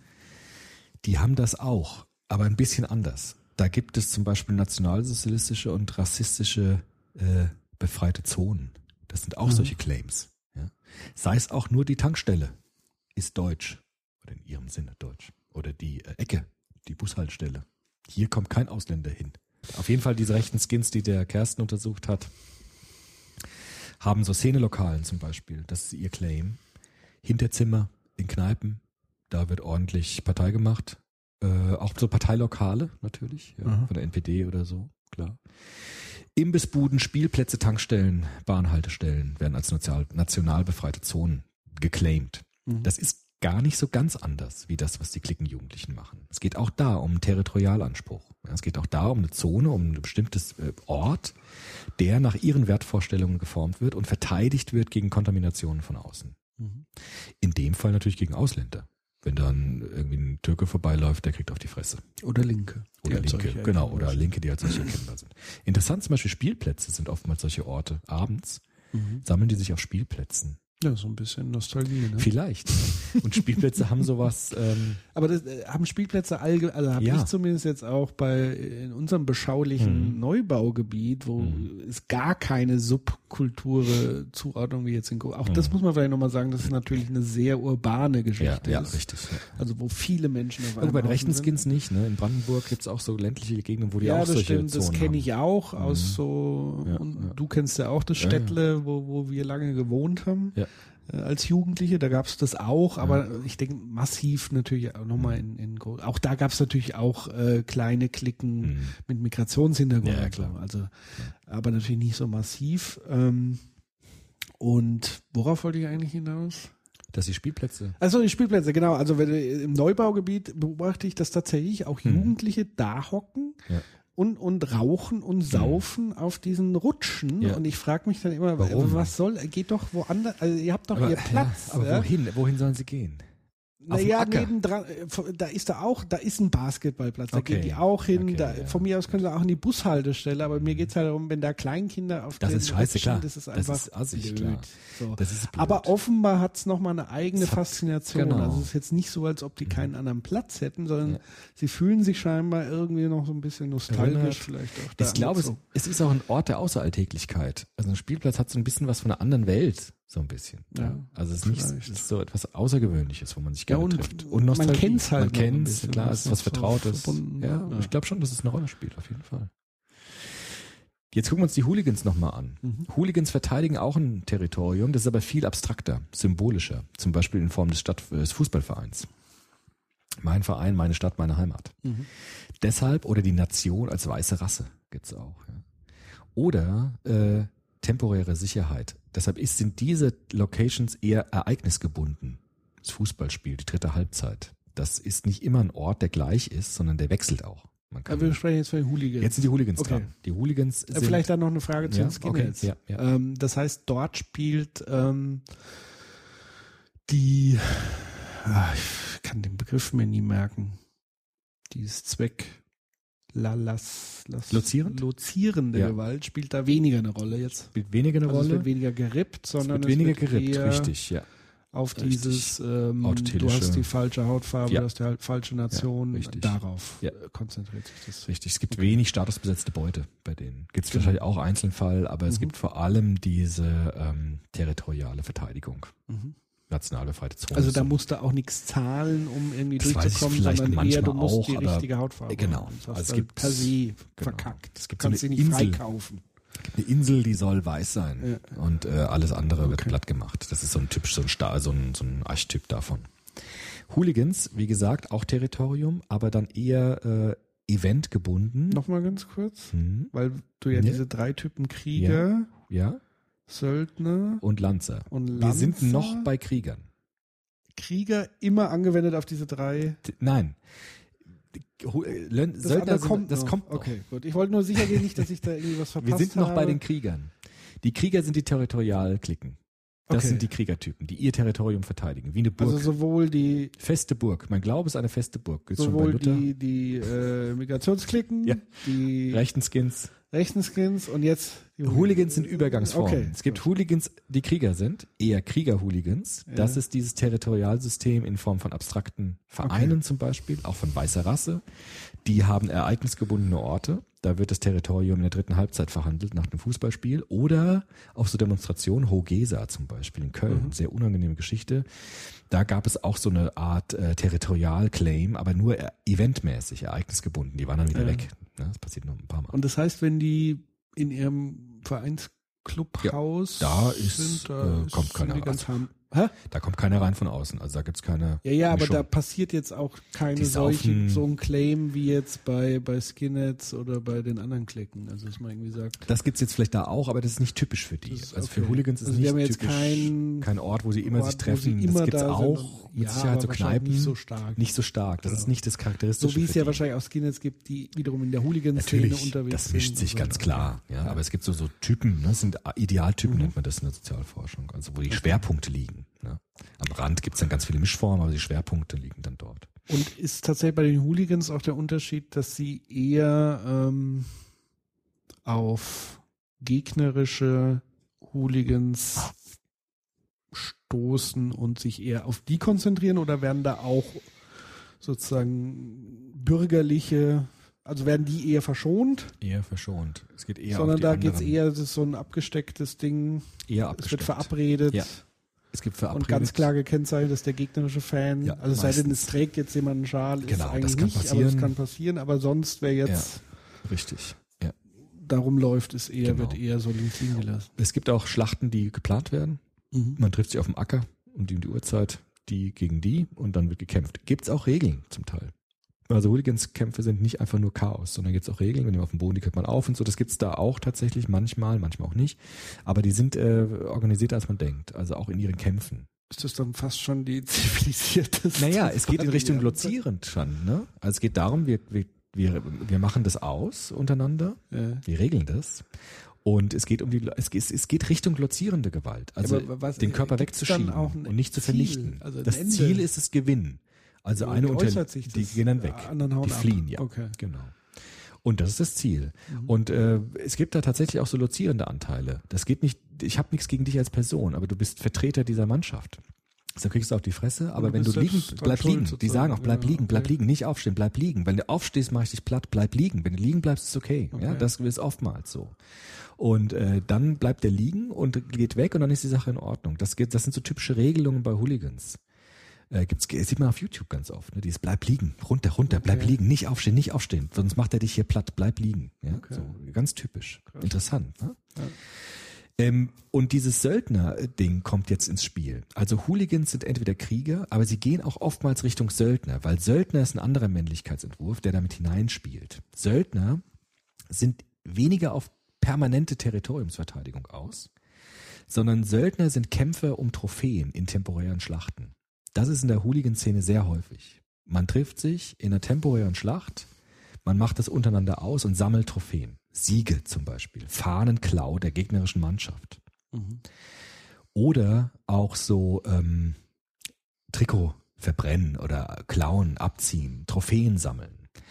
Der Unterschied zum Klickenjugendlichen ist, dass der Klickenjugendliche eigentlich nicht die Gewalt als solche will, sondern sein Claim beschützen will. Hooligans äh, wollen durch Härte hervorstechen. Hooligans sind die harten Söldner, die gewissermaßen Trophäen in Schlachten sammeln und durch Härte hervorstechen wollen. Das ist das Typische für Hooligans.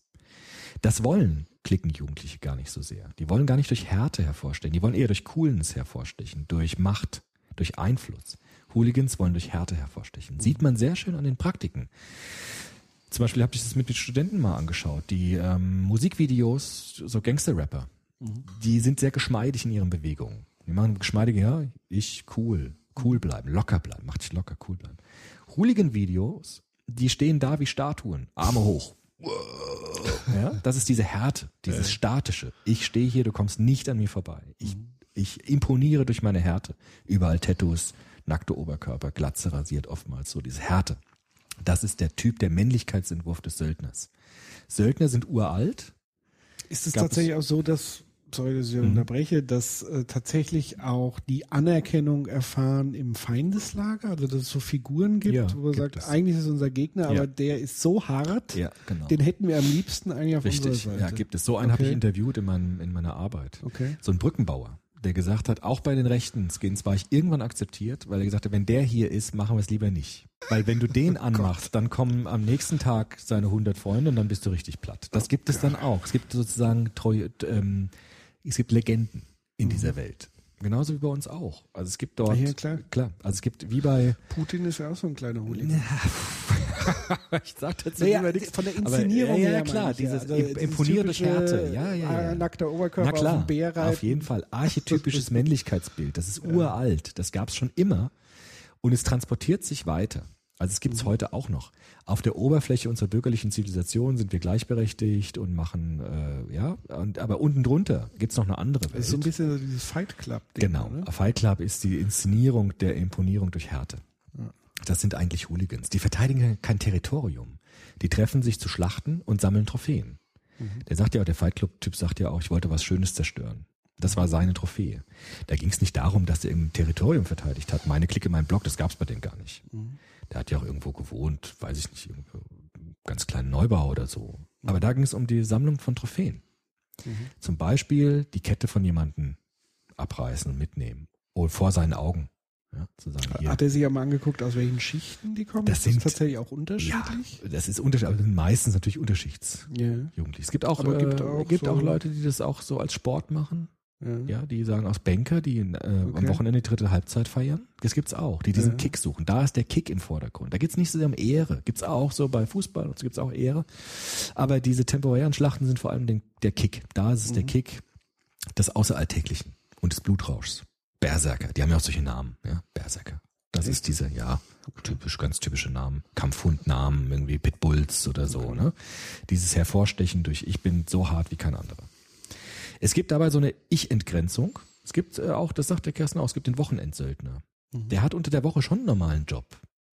Aber am Wochenende geht er in der Meute auf. Und das verschafft ihm den Kick. Das Zerfließen in dieser aggressiven Meute. Das ist die Ich-Entgrenzung des Wochenendsöldners. Mhm. Typisch bei Hooligans. Okay. Also doch, dass die aus verschiedenen Schichten. Ja, schon. Ich glaube schon, statistisch können wir sagen, es ist meistens Unterschicht. Aber es gibt natürlich auch bürgerliche Hooligans. Naja, Das gut, ist die auch. Frage, wie man jetzt Unterschicht definiert. Natürlich, aber es mischt sich Viele haben wahrscheinlich einen Job ja, und ja, klar. Es mischt sich wahrscheinlich stärker als bei den Klickenjugendlichen. Klickenjugendliche sind meistens äh, untere Schulniveaus. ja. Und ich glaube, bei Söldnern, das mischt sich stärker. Würde Ja. ich schon sagen. Ich glaube, es mischt sich stärker. Das weiß ich jetzt nicht, aber ich glaube, es mischt, mischt sich stärker. Ja. Und diese Trophäen sind interessant, ne? Also irgendwie, das gab, gibt's ja auch bei anderen, bei den Pfadfindern gibt's, ich will Pfadfinder sind keine Söldner. aber gibt's auch den Gag, die, den Fahnenmast der, der anderen zu klauen nachts als Trophäe. Das wären auch so, so Sachen. Aber genau das meine ich ja mit diesen Archetypen. Auch wir haben ja eine Trophäe Mhm. Ja, absolut. Schrank stehen. Absolut. Ne? Es gibt Schlachten. Wo ich äh, nach vielen Jahren, nachdem wir die Trophäe erworben haben, Mhm. immer noch darauf angesprochen und gratuliert und das ist ja ganz toll. Also auch da Klar. ist es halt eine andere Form dieses Trophäensammelns. Andere im, im Computerspielbereich, Ja. ähm, sich da einen Namen zu machen, das ist schon Absolut. Oder hier äh, bester Banker mit meisten Umsatz und so weiter. Also das ist schon sehr, sehr, sehr breit in der Gesellschaft, aber es ist halt einfach die Frage, in welcher Form. Da Genau. ist es halt einfach ganz Körperlich. knallhart mit körperlicher Gewalt ähm, verknüpft. Oder wenn du es halt eine, du kannst ja genauso einen Boxkampf machen. Ja, klar. Ähm, Boxkämpfe sind eher lozierend, ne? Also wenig Genau. Zu nicht zu vernichten, so nach Punkten zu gehen, den Körper wegzuschieben, ne? So. Aber naja, es ist natürlich was. es gibt natürlich, auch Boxer, die auf absolut, K.O. kämpfen. Klar, Also absolut. Ne? Sich Ähm, auch so inszenieren. Wissenschaftliche Tagungen verstehen manche als temporäre Ja. Schlachten Absolut. und bekriegen sich. Und dann sammeln, Meetings. ja, sammeln Trophäen, sammeln Trophäen.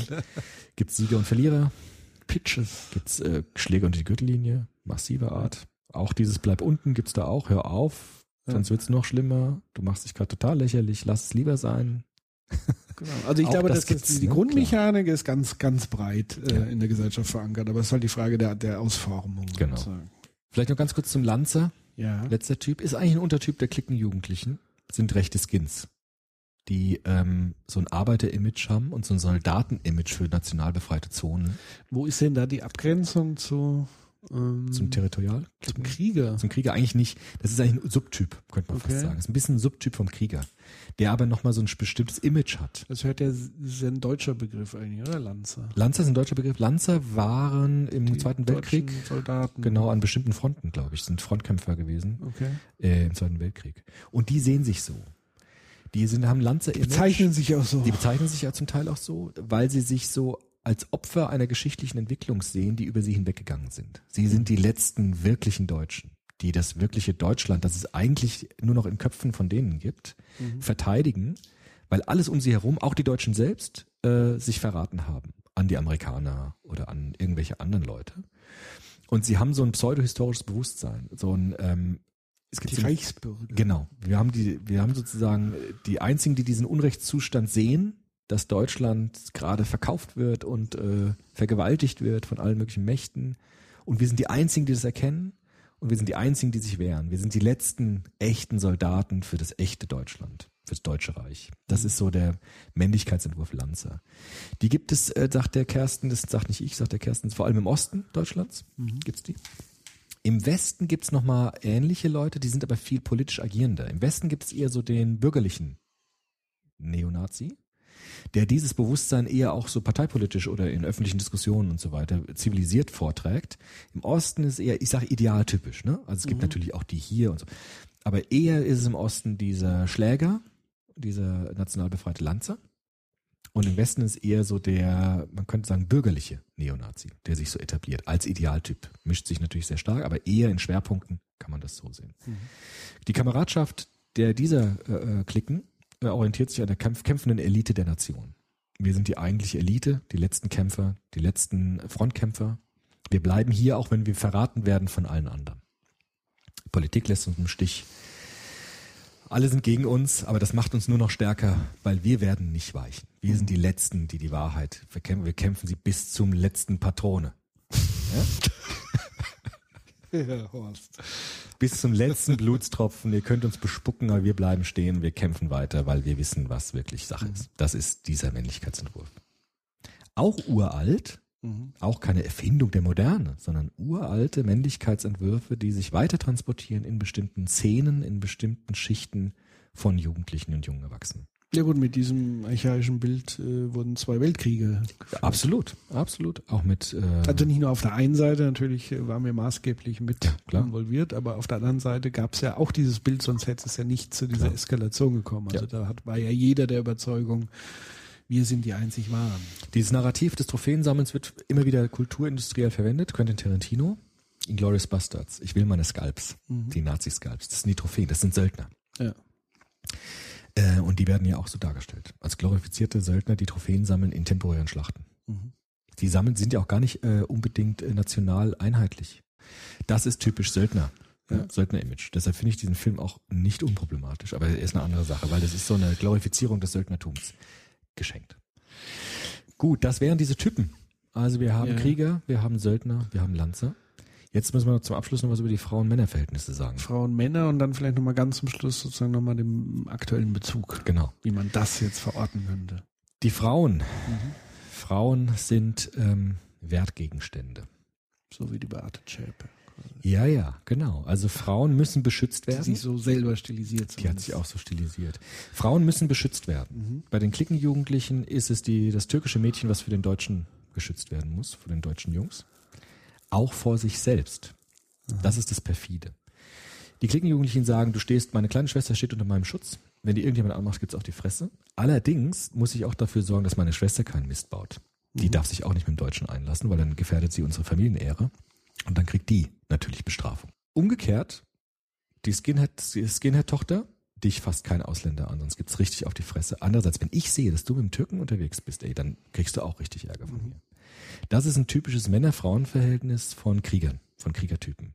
Krieger haben ihre Familie im Hintergrund und es ist ihr Besitz. Es ist ihr Schmuck. Es ist ihr Eigentum. Das werden sie verteidigen bis aufs Blut. Andererseits müssen sie sie auch vor sich selbst schützen, weil die kann ja auch manchmal Mist machen. Da muss ich jetzt auch mal gucken, dass die keinen Scheiß macht. Klar, das ist ja auch meine Verantwortung. Ich muss sie vor sich selbst schützen, damit die keinen Mist macht. Körperliche Gewalt gegen Frauen ist öffentlich verpönt bei diesen Jugendlichen. Du bist ein Frauenschläger, du bist ja echt das allerletzte. Das gilt aber nicht für die eigenen Frauen. Also die Frauen, die meine Frauen, die darf ich natürlich züchtigen. Das ist aber was ganz anderes, weil die muss ich ja schützen, bevor, dass sie keinen Mist machen, dass sie keine Ehre verletzen von uns. Ja. Und was mich so fasziniert hat an dem Buch, ist, dass diese Klickenjugendlichen sehr ähnlich sind. Also diese rechten Klickenjugendliche sind in diesem Punkt ganz ähnlich wie die äh, Klickenjugendlichen mit Migrationshintergrund. Also dieses Frauenverhältnis ist eigentlich fast identisch. Ja? Immer Schutz der Frauen vor anderen und Züchtigung der Frau hinsichtlich ihres Verhaltens. Das ist so ein Grundtypus von Frauen äh, und Männern. Worauf die sich alle einigen können, ist äh, die Ablehnung von Homosexualität. Homosexuelle werden immer Opfer von Gewalt, weil das ist immer für alle äh, schändlich und falsch und schlecht und äh, widerlich und äh, Homosexuelle dürfen immer verprügelt werden. Darin sind sich alle einig. Also Homosexuelle haben es bei diesen Jugendlichen nicht leicht, weil sie immer von allen gehasst werden. Ist tatsächlich äh, wirklich ganz deutlich zu sehen, dass sie entweder sind die krank, pervers oder ekelhaft und deshalb darf man die verkloppen, wie man will. Wie Das- gesagt, weil sie vielleicht das ausleben, was sie, genau kann wonach sein. sie Ja, sich richtig. sehnen. Ja. Natürlich jetzt muss das ja nicht übersexualisiert sein, aber natürlich wird ähm, sozusagen körperliche Nähe gerade auch in unserer Gesellschaft sehr schnell auch mit Sexualität dann wiederum vermischt. Richtig. Also es ist ja, so der erste An Andockpunkt für Sexualität ist ja körperliche Nähe und um sich da deutlich vermutlich so ein bisschen abzugrenzen, Ja. ähm, Richtig. man das extrem aus. Das- um gleichzeitig das zu praktizieren können. Ja, genau, genau, richtig. Das Narrativ hinter diesen Verhaltensweisen ist die eigentlich der Wunsch auf die Wiederherstellung einer männlich dominierten Welt. Die wollen eigentlich wieder eine Welt erschaffen oder wiederherstellen, in der diese Geschlechterverhältnisse geklärt sind. Der Mann ist der Beschützer und Versorger, die Frau ist der Schmuck des Mannes, der Mann ist die Ehre der Frau. Und äh, in diesen Klicken, in diesen territorialen Bezügen gelten diese Normen. Das sagen die auch manchmal sogar. Die sagen, bei dir in deiner Welt kannst du mit Frauen arbeiten, da seid ihr gleichberechtigt. Aber hier in meiner Clique, auch in meiner Familie, ist es anders. Hier gelten andere Regeln. Hier muss ich die Frauen beschützen und ich muss sie züchtigen, damit die Ehre, Kick und die Ehre, damit die Ehre nicht verletzt wird. Das geht manchmal bis hin dann zu Mord oder so, klar. Aber es ist eine strukturelle Form der Gewalt gegen Frauen. Und das ist ähm, ein typisches Merkmal von Klicken jugendlichen gewaltaffiner Art. Was halt interessant ist, finde ich soziologisch, das ist jetzt ja wirklich so empirisch Soziologie, ne? ähm, dass diese archaischen kulturhistorischen Bilder und Narrative, die bleiben stabil und sie widersetzen sich hartnäckig der Veränderung der Geschlechterverhältnisse. Das ist wirklich interessant, dass es solche ähm, Bilder von Männlichkeit gibt, die extrem hartnäckig und stabil sind, obwohl sich drumherum ganz viel verändert. Und das darf man nicht unterschätzen. Also, dass es dort Frauenbilder, Männerbilder gibt, die einfach sich äh, der Veränderung widersetzen und extrem stabil bleiben. Und interessant, es gibt ja tatsächlich auch Frauengangs, die auch prügelnd sozusagen. Ja, gibt's auch, Also ja. ähnlich, aber die diesen männlichen Habitus, also diese Ja, männlichen äh, auch. Narrative übernehmen Ja. quasi. Also sich auch, sehr extrem männlich kleiden, geben, sprachlich dem anpassen, um, Mhm. um das sozusagen zu kopieren Mhm. und vielleicht auch ein Stück weit daraus dann auch auszubrechen, um wiederum aus diesem Kreislauf Mhm. der, der Unterdrückung rauszukommen. Aber es ist sehr äh, männlich nach wie vor geprägt. Absolut, Zumindest Vom Narrativ her. Narrativ Ja, her richtig. geprägt. Ja. Das wäre diese Männlichkeitsnorm und Gewalt. Also Gewalt und Männlichkeit sind da untrennbar eigentlich miteinander verbunden. Ja. Für immer und ewig. Naja, also es ist sehr hartnäckig. Also es ist widersetzt sich Ja gut, wie, wie gibt es da sozusagen, also das ist ja wahrscheinlich alles eine, eine, Beschreibung Ja, das sind alles dieser, erstmal- dieser drei Typen. Genau. Ähm, wie gesagt, so hat es jetzt noch den, den vierten. Gibt es noch neben Junkies noch irgendwie? Junkies haben die noch untersucht, äh, die sind nochmal anders drauf Okay. natürlich. Die haben auch Territorien, ne? die sind Ja. auch dann Klick, also Territorial Claims, wo die sich treffen und so weiter. Da gibt es halt jetzt nicht diese starken Männlichkeitsbilder. Ne? Die Ja. gibt es eher bei den anderen Typen. Das ich ja, und da geht es ja letztendlich immer um den Zweck, nämlich die Lozieren. Drogen zu beschreiben. Ja, lozierende Gewalt. Manchmal auch autotelisch, wenn die irgendwie in so einen Rausch kommen, aber das ist Ja. meistens ist das lozierend. Ja. Okay.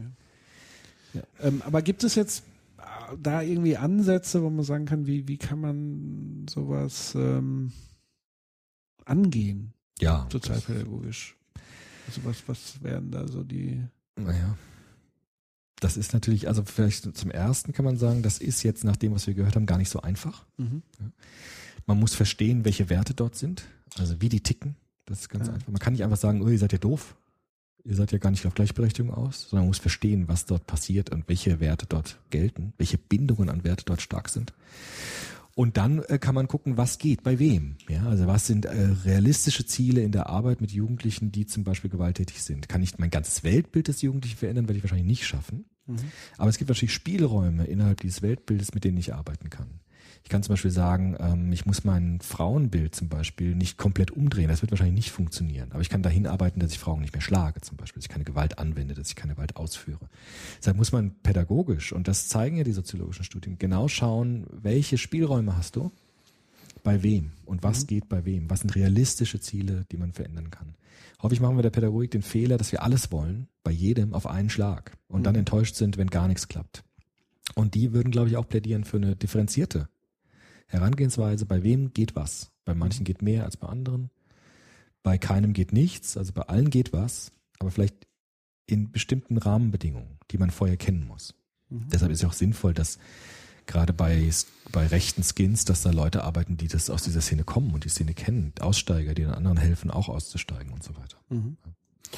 Naja gut, ganz spontan klangen ja viele Faktoren mit drin. Also ich glaube, ein ganz wichtiger Faktor ist das Thema äh, soziale Ungleichheit, Mhm. Ein Stück weit. Also quasi soziale Brennpunkte, Mhm. die sich entwickeln. Also ein Stück weit diese Ja, Ghettoisierung. das ist gefährlich, genau. Also wir- fordern ja immer, äh, müssen sich doch integrieren, müssen sich doch integrieren, aber das ist natürlich keine ein, einseitige Geschichte. Das heißt, das muss auch ein Stück weit kultiviert und organisiert werden. Und das heißt, es muss ja eine Vermischung stattfinden, um überhaupt Integration zu ermöglichen. Wenn ich alle irgendwie in einem Block abschiebe, ähm, wo die dann diese Klicken überhaupt erst nach Nationalitäten und so weiter bilden können, dann habe ich ein Problem, weil sie keinen Anschluss finden an die normale, in Anführungszeichen, Gesellschaft. Also Richtig, man muss ja. ihnen Bildungsperspektiven bieten, man muss ihnen soziale Perspektiven bieten. Und das erinnert mich sehr stark an den Ansatz von, von Viktor Frankl mit seiner äh, Logotherapie, der ja sagt, der ja viel mit Jugendlichen selber gearbeitet hat, also auch mit, mit schwerst depressiven Jugendlichen, der gesagt hat, man muss den Jugendlichen Sinn geben Mhm. Mhm. und dann einen Sinn geben, der ihnen dann auch einen Platz gibt Ja. in, in der Gesellschaft. Und dann blühen die auch auf. Und Ja. dann kann man auch erst mit denen wirklich arbeiten. Und ich glaube, das ist ja das, sie haben da ihren Platz gefunden in dieser Clique, in diesem Kreislauf. Mhm. Und viele rutschen da rein und kommen halt nicht mehr raus und fühlen aber trotzdem dann diese Geborgenheit da drin. Absolut. Klar. Und trotzdem sind sie wahrscheinlich nicht zu 100% glücklich in diesem Milieu Nee, letztendlich. Weil man sieht es ja an Aussteigern Klar. wie Haftbefehl etc., die immer noch nostalgisch Natürlich. diesen Werten hinterher, aber gleichzeitig sagen, ähm, also sobald ich Kohle habe, bin ich hier raus. Jungs. Absolut. Absolut. Und die trotzdem auch wiederum bewundert werden. Also man kö- könnte ja auch sagen, die sind jetzt ein Fremdkörper, Ja. weil sie distanzieren sich von uns, aber das ist ja auch nicht der Fall, sondern sie werden ja eher bewundert, sie haben es geschafft, hier rauszukommen und tragen aber immer noch die Werte. Also sie sind immer noch verbunden, haben aber den nächsten Schritt geschafft. Und ich glaube, daran muss eine Gesellschaft arbeiten und da muss viel investiert werden an, an Kraft, Energie, Geld, wie auch immer. Weil sonst wird es, wird es tatsächlich nicht funktionieren. Ja.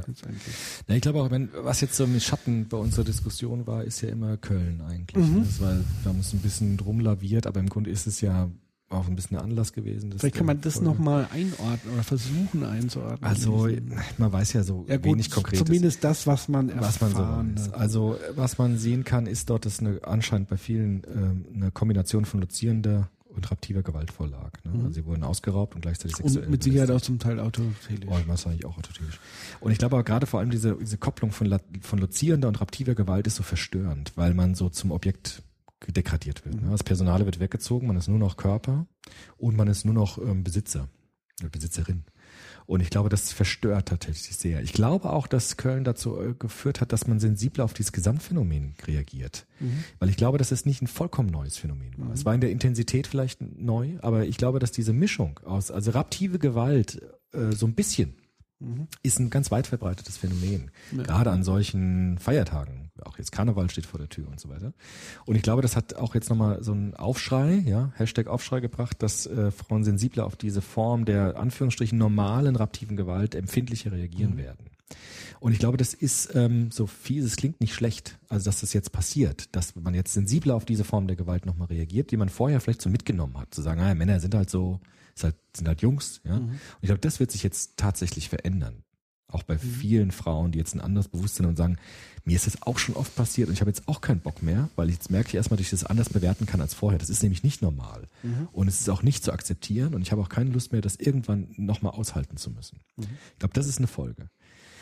In Bezug auf diese seltsame Kopplung jetzt zwischen Flucht oder Migra Migration und Gewalt muss man natürlich schon sagen, dass äh, wir realistisch sagen müssen, äh, dort gibt es nicht einfach nur eine Fluchtbewegung oder eine Migrationsbewegung, sondern es gibt so etwas wie eine Art Völkerwanderung, die gerade stattfindet. Und wenn man das ernst nimmt, dann werden wir sagen müssen, wie in jeder Gesellschaft werden dort Krieger und Söldner kommen. Unter den all den anderen werden auch einige Krieger und eigene, einige Söldner dabei sein, die wir verstehen müssen in ihren Sinn und äh, Funktionsbezügen ihrer Gewalt und auf die wir auch reagieren müssen, natürlich entsprechend. Ja. Äh, dass wir Polizeipräsenz auch zeigen. In Köln war das Problem, dass keine, es wird, es ist schwachsinnig nach neuen Gesetzen zu rufen, wenn die Polizei Wenn die nicht da ist. Exekutive Wenn die Also Exekutive wieso nicht ich die funktioniert. Judikative verändern, wenn die Absolut. Exekutive nicht Das ist wie im Jugendladen. Also wenn ich da einen Schlägertrupp habe, dann müssen die Betreuer stark sein und müssen sagen, wir sind da und äh, wir schützen die anderen vor diesen vor diesen Schlägertruppen. Das ist ja in dem Moment ist die Staatsgewalt gefragt. Ja? Und äh, das sind, glaube ich, Dinge, popperianisch zu sagen, wir sehen jetzt Probleme, auf die wir reagieren müssen.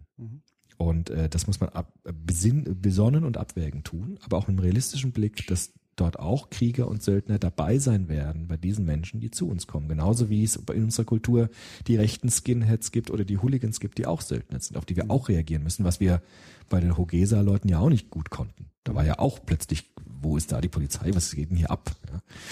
Und das ist, glaube ich, ähm, bei dieser Diskussion wichtig, das einen realistischen Blick zu bekommen. Ja. Ich habe ja tatsächlich die Befürchtung, so macht es ja sozusagen momentan den Anschein, dass sich alles um diese einfachen Patentrezepte dreht, dass Ja, wir klar. Und das ist übrigens noch ein ganz wichtiger Aspekt bei, bei Remsmar, wo ja der Vertrauensbegriff Ja, eine ja. ganz wichtige Rolle spielt. also f- vielleicht da nochmal ganz kurz, wie spielt es zusammen? Wenn kein Vertrauen, dann mehr Gewalt oder wie Ja. kann man das ganz vereinfacht sagen? Also Ver Gewalt zerbricht Vertrauen. Also. Gewalt ist sozusagen das Kontra, das ist das Gegenstück von, äh, von Gewalt. und fördert wiederum dadurch. Und Also wenn weniger Vertrauen ist, fördert Ja, es klar, gleichzeitig genau, ja, ja, richtig, ja, also so, ein- so ein richtig, ja. zirkulärer Kreislauf. so glaube ich wird das sein. Und, ja. und das macht mir große Sorge, weil wir momentan einen breiten gesellschaftlichen Vertrauensverlust Richtig, ja. erleben. Vertrauen in Medien, Vertrauen in Richtig. Politik, Vertrauen in Polizei ähm, und, und so weiter könnte man die Kette fortsetzen. Ja. Und das führt natürlich zu einer, einer ähm, wiederum höheren Gewaltbereitschaft. Also Bürgerwehren kommen jetzt. Das ist ja, für viele ist das jetzt erstmal eine gute Idee. Ja? Ich finde das eine ganz fürchterliche fürchterlich, Idee. ja. Weil natürlich selbst wenn man sich vornimmt, wir passen ja nur auf und melden das der Polizei, wird es Gewaltakte geben, jeden weil Fall. es In Leute der Logik der anzieht, Sache drin. Die ebenfalls autotelisch und sich jetzt endlich mal legitimiert da Krieger und ausleben. Söldner werden genau, die werden das natürlich. anziehen. Die werden das genau, also machen, das wird klar. das Problem einfach verstärken. Absolut, ja. Und auf der anderen Seite wird es die anderen Klicken wieder herausfordern gegen diese Bürgerwehren, weil natürlich da auch etablierte Strukturen da sind, die, auf die diese Bürgerwehren prallen. Abgesehen davon, dass die Bürgerwehren irgendwann Unschuldige erwischen, weil Natürlich. sie paranoid durch die Gegend laufen. So, also das muss einfach mal ganz, Ganz klar festgelegt werden. Idee, ja. Den, dem Staat und, und das ist aber die Zwickmühle, weil man den Staat Mhm. und gerade nach Köln und das war ja wirklich ein, ein massives Versagen, Ja. nicht des kleinen Polizisten, Ja. sondern der Einsatzleitung, Mhm. auch noch niemals dem Innenministerium, die wieder ganz oben sind, sondern da, da und das ist schon bei Hogesa passiert. Auch da hat man das schon gesehen. Mhm. Unterschätzt die Situation vollkommen was auch immer für. Faktoren. Man kann Genau. auch unterstellen, das ist zum Teil, wollte man es vielleicht eskalieren lassen, weil man zig Überstunden hat, um da aufmerksam, whatever. Am Ende ist das Resultat entscheidend. Und das war eine mass massive, also ich kann ja nicht, es muss doch klar sein, ein Silvester, Besoffene, die mit dem Ding rumballern, das ist in jeder Stadt ein massives Problem. Und in Köln vom Haupteingang des Hauptbahnhofs, wo Leute, normale Leute hin und her, das, das ja. geht doch nicht, das kann ich nicht machen. In Würzburg ist alles abgesperrt, äh, da darf Mainz niemand auch. böllern und, und Alkohol und Flaschen mitnehmen. Und das schaffe ich nicht am Kölner Hauptbahnhof. Das ist ja irre. Das war ein Problem, dass da der Staat nicht sichtbar wurde. Da hätte er sichtbar werden Das, müssen. das war, da, da hat das Gewaltmonopol massiv versagt. Und das führt jetzt dazu, dass Vertrauensverlust in den Staat, in die Polizei und jetzt die Leute anfangen, das Genau. selber in die Hand zu nehmen und jetzt haben wir diese, diese Dynamik und jetzt fängt natürlich auch jeder an, seine Feindbilder und so weiter zu Jeder kocht sich jetzt sein Süppchen da Jeder drauf kocht halt. sich sein Süppchen und Genau. es wird gar nicht mehr über die, wie du es ja schon vorhin wunderbar formuliert hast, über die eigentlichen Herausforderungen, die jetzt anstehen. Mhm. Ja. Also weil natürlich kommen, das hatten wir in der Episode davor, massiv traumatisierte junge Männer in klar. Vielzahl zu uns, die jetzt nicht alle unbedingt gewalttätige Absichten haben, aber die natürlich anfällig dafür sind. Und je stärker wir sie ausgrenzen, je stärker wir sie zusammenfärchen, je weniger Perspektiven wir ihnen bieten, je weniger sinnvolle Beschäftigungen wir ihnen bieten, desto mehr heizen wir das ganze Problem nämlich noch an, dass nämlich dann eine schon vorhandene Clique, weil zum Teil waren das ja Leute, die schon länger da leben, die rekrutieren können, komm zu uns, bei uns bist du was, wirst du was und so weiter. Und natürlich haben, nehmen die ein patriarchisches äh, Grundbild mit. Und, und, und wie gesagt, bei uns im Land, ganz ehrlich, ähm, wenn du hierher kommst, du schaltest mal den Fernseher an, ruf mich an, geile, Ja, ja, ja. bla bla bla. Klar, ja, also klar. auch dieses Übersex, also die, die, diese Diskrepanz, dieser Kontrast zwischen Übersexualisierung und gleichzeitig aber wieder so eine starke Tabuisierung der Sex. Also das ist so Ja, doch, eine äh, sehr ja, dass Menschen auch zu uns kommen, die nicht diese Sexualität überhaupt gewohnt sind und total zum- überfordert weil sind. das bei ihnen total tabuisiert Genau. ist und dieses nach außen gezeigte ja gar nicht vorhanden ist ähm, und plötzlich so diese diese bipolaren Signale kriegen. Also das ist ja Doublebein so ist fick mich aber fass mich nicht an Signal. Also wenn es mal wirklich so auf den Punkt bin medial äh, guck dir Dschungelcamp, guck dir den Bachelor an, das, das sind alles Objekte, guck dir Werbung an, das sind Frauen, die als Sexobjekte inszeniert werden. Und dann wundert man sich, wenn, wenn, wenn sie zum Teil dann Ja, das ist äh, so diese ein Schock Reaktion halt, ne? hervorhaben. Das ist ein. Ja, ist ein Kulturschock. aber der in Gewalt sich oftmals, also jetzt in Köln anscheinend in Gewalt auch entlädt, weil es auf ein bestimmtes Frauenbild trifft, das dort als, als Besitztum oder Mhm. Ja, auch als, definitiv. Ähm, ja, als minderwertig Aber gesehen damit wird. will ich ja sagen, dass dieses Bild des Besitztums des Objektes bei uns ja immer noch auf anderen Kanälen sozusagen ja vermittelt wird. Auch wenn wir sozusagen gesellschaftlich immer stärker verinnerlicht haben, dass das eigentlich ein Tabu ist. Also da, äh, so lange greift es ja noch gar nicht. Also Vergewaltigung in der Ehe ist Ja, erst ja, seit den klar. 90er Jahren äh, und so weiter. Ja, und, also das und ist den halt 70er Sozialisation. ne? Also wir Genau. unseren Umgang mit diesem Thema in einer bestimmten Weise machen und äh, viele äh, andere davon schockiert sind oder überfordert sind und daher auch mit Gewalt dann reagieren und so weiter. Das ist, das sind diese großen Herausforderungen auch mit Integration und Sozialisation. Das äh, wird dauern und das braucht Anstrengung auf jeden Fall.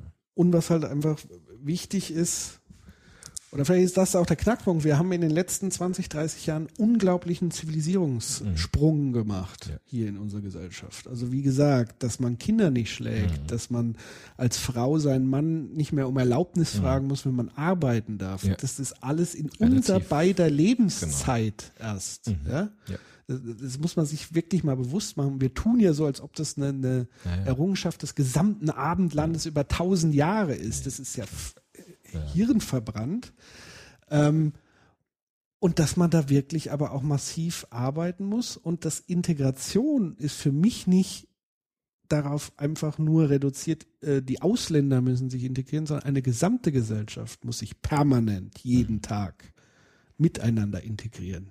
Aber auch mit einem Staat, der sichtbar wird. Wenn es Natürlich. Gewalt und wenn es Und- Kriminalität gibt. Das finde ich sehr wichtig. Und da sind wir wieder bei unserem geliebten Grundgesetz. Also Integration unter dem Dach Ja. des Grundgesetzes. Jeder hat sich diesem Grundgesetz, diesen Grundregeln zu integrieren. Ja. Egal was für eine Hautfarbe ich habe, egal was für einen Pass ich habe, wenn ich in diesem Land mit dieser Verfassung bin und diese Regeln akzeptiere, muss ich mich integrieren. Egal ob ich Biodeutsch, Araber, whatever bin. Klar. Das ist der Punkt. Und der Staat hat dafür zu sorgen und die Exekutive, dass das geschützt wird. ja. Fertig. Und da geht's auch nicht, irgendwelche Grundgesetze auszusetzen Nein, es geht um die und Aus- um das zu lösen. Es geht um die Genau. Exekutive, die da sichtbar sein Exakt. muss. Klar. Und das wäre echt mal hilfreich, auch breiter zu diskutieren. Also die, diese Talkshows, die machen mich echt wahnsinnig. Ja, da geht's ja eher um Darstellung von Positionen parteipolitischer Art. Ja, aber selbst diese Positionen sind ja in sich nicht sehr weit gedacht. Also es ist, es ist, für mich ist es so das Gefühl, Ja gut, aber ich finde schon, dass die Kölner Polizei hat jetzt auch wirklich Kritik äh, geerntet, auch sachlicher Art. Und es war jetzt schon klar, Ja. dass es dort ein Versagen auch der, der, der Exekutive, wie du es gesagt aber hast, das, gab. das Thema ist doch schon längst wieder, wieder passé. Wir sprechen doch jetzt schon wieder nur von Obergrenzen. Gut, aber das hat Genau. jetzt vielleicht auch nicht direkt jetzt mit Köln zu tun, sondern generell mit der Situation. Aber ich finde jetzt diese Köln-Sache, da gab es auch viele Stimmen, die wirklich auch das Problem benennen wollten, glaube ich, und gesagt haben, es liegt wirklich an diesem Fehlen von Schutz durch Polizei. Ich glaube, das kam jetzt schon am Ende Ja, aber gut raus. dann fehlt sozusagen bis heute tatsächlich die Konsequenz. Nämlich es, und da habe ich jetzt, glaube ich, gestern, vorgestern ein Interview, ähm, ich weiß nicht, was für ein Background der hatte, aber der gesagt hat, es sind massiv Stellen abgebaut worden, ist bis heute nicht Das stimmt, wieder aber andererseits worden. in Köln laufen nur noch Polizisten rum im Moment. Und eine Freundin von mir lebt in Köln, die sagte, ist an jeder Ecke ist jetzt bis jetzt Ja, jetzt. Polizei, weil jetzt so eine Ja, Überreaktion werden sie halt passiert. abgezogen. Klar, aber es ist, es ist sozusagen halt- keine langfristige, nachhaltige Mhm. Also so wie man vor drei Jahren schon wusste, es könnte hier eine massive Völkerwanderung stattfinden. Mhm. Es gab keine vorbereiteten Maßnahmen. Jetzt huch. Also das ist ja so äh, äh, mit das Problem. Und das Gleiche werden wir wieder haben. Also ich, ich kann schon die Politiker nachvollziehen, die sofort reflexartig nach schärferen Gesetzen, nach Obergrenzen.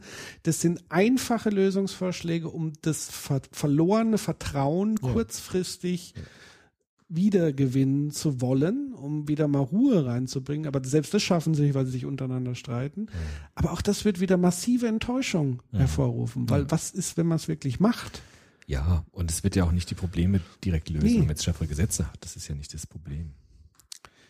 So sieht das aus. Ja. Gut Jo. oder nicht gut, aber auf jeden Fall sehr ähm, aufschlussreich, mal Mhm. das Thema so ein bisschen differenzierter und vielschichtiger sich anzugucken. Mhm. Und glaube ich, eröffnet weitere Gedankengänge, wie man denn tatsächlich ähm, das Problem angehen kann zumindest. Lösen wird man sowieso nicht von heute auf morgen, aber so die, die, die Weichen vielleicht mal aufzuzeigen. Ähm, Ja, oder worauf man gucken muss, also was, was Problemfokussierungen sind. Genau, also dass sowas wie schärfere Gesetze jetzt erstmal wenig bringen, aber Investitionen in, in sozialpädagogische Konzepte vielleicht was Und bringen. äh, diagnostisch, also erkennen, was ist das Problem. Genau. Also dass man das schärft. Ja. Exakt. Und so ein bisschen werden ja zumindest so dieses Überthema auch so ein bisschen, glaube ich, in unseren beiden Veranstaltungen Ja. zum Thema machen. Also ähm, die offene Gesellschaft und ihre Freunde, haben wir es ja genannt, in, in Abgrenzung zu den Feinden. Ähm, um auch das weiter zu vertiefen einfach. Ich glaube, das ist wichtig, dass wir das tun. Ähm, und da gerne auch offen und, und versuchen zumindest, man kann ja leidenschaftlich diskutieren, aber zumindest auf einer zivilisierten Ja, das will ich hoffen. Nicht, dass wir irgendwie Verkloppt werden in Mainz auf der mit Bühne. der Flasche eins über. Das wäre krass, ja. Wär, Ja. Aber dann Ah ja, wären wir wahrscheinlich berühmt, Eben. zumindest. Oh. Wenn wir jetzt. Also ihr braucht uns da keinen Gefallen tun und Auf uns losgehen.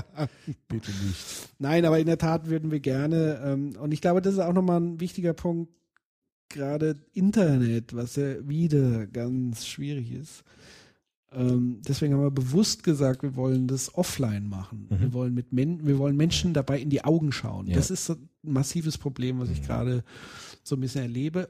Ohne dabei aber das Netz außen vor zu lassen, weil wir wollen das ja dann wieder einspeisen in den Diskurs. Aber vorher, dass die Diskussion an sich face to face, Auge in Auge, weil es eine ganz andere Art von, von Kommunikation ist. Und deswegen hocken wir jetzt zum Beispiel auf face to face und machen das nie über Skype oder so, weil es eine ganz andere Form ist, Absolut. meiner Ansicht nach, die damit nicht so einfach zu ersetzen ist. Ja, ihr Lieben, ähm, ich hoffe, es war für euch auch erhellend, so für, für mich. Danke für die intensive Vorbereitung, Herr Dr. Danke, danke, bitte, bitte. Gerne. Ja. Immer wieder gerne. Und ähm, wir freuen uns auf eure Kommentare, auf eure Weiterempfehlungen, auf euren Besuch. Ähm, macht's gut. Bis dahin. Tschüssi. Ciao, ciao. Steig ein, ich will dir was zeigen. Der Platz, an dem sich meine Leute rumtreiben. Hohe Häuser, dicke Luft, ein paar Bäume. Menschen auf Drogen, hier platzen Träume. Wir hier im Viertel kommen klar mit diesem Leben. Ich hab all meine Freunde hier aus dieser Gegend. Hab doch keine Angst vor dem Typ mit dem Schlagring. Er ist zwar ein bisschen verrückt, doch ich mag ihn. Ich kann verstehen, dass du dich hier nicht so wohl fühlst, dass du viel lieber zu Hause im Pool wühlst. Du sitzt viel lieber am gut gedeckten Tisch, dann merkst du schnell, Berlin ist nix für dich. Meine Stadt, mein Bezirk, mein Viertel, meine Gegend, meine Straße, mein Zuhause, mein Block. Meine Gedanken, mein Herz, mein Leben, meine Welt reicht vom ersten bis zum 16. Stock. Meine Stadt, mein Bezirk, mein Viertel, meine Gegend, meine Straße, mein Zuhause, mein Block. Meine Gedanken, mein Herz, mein Leben, meine Welt reicht vom ersten bis zum 16. Stock. DJ, Yoda Day,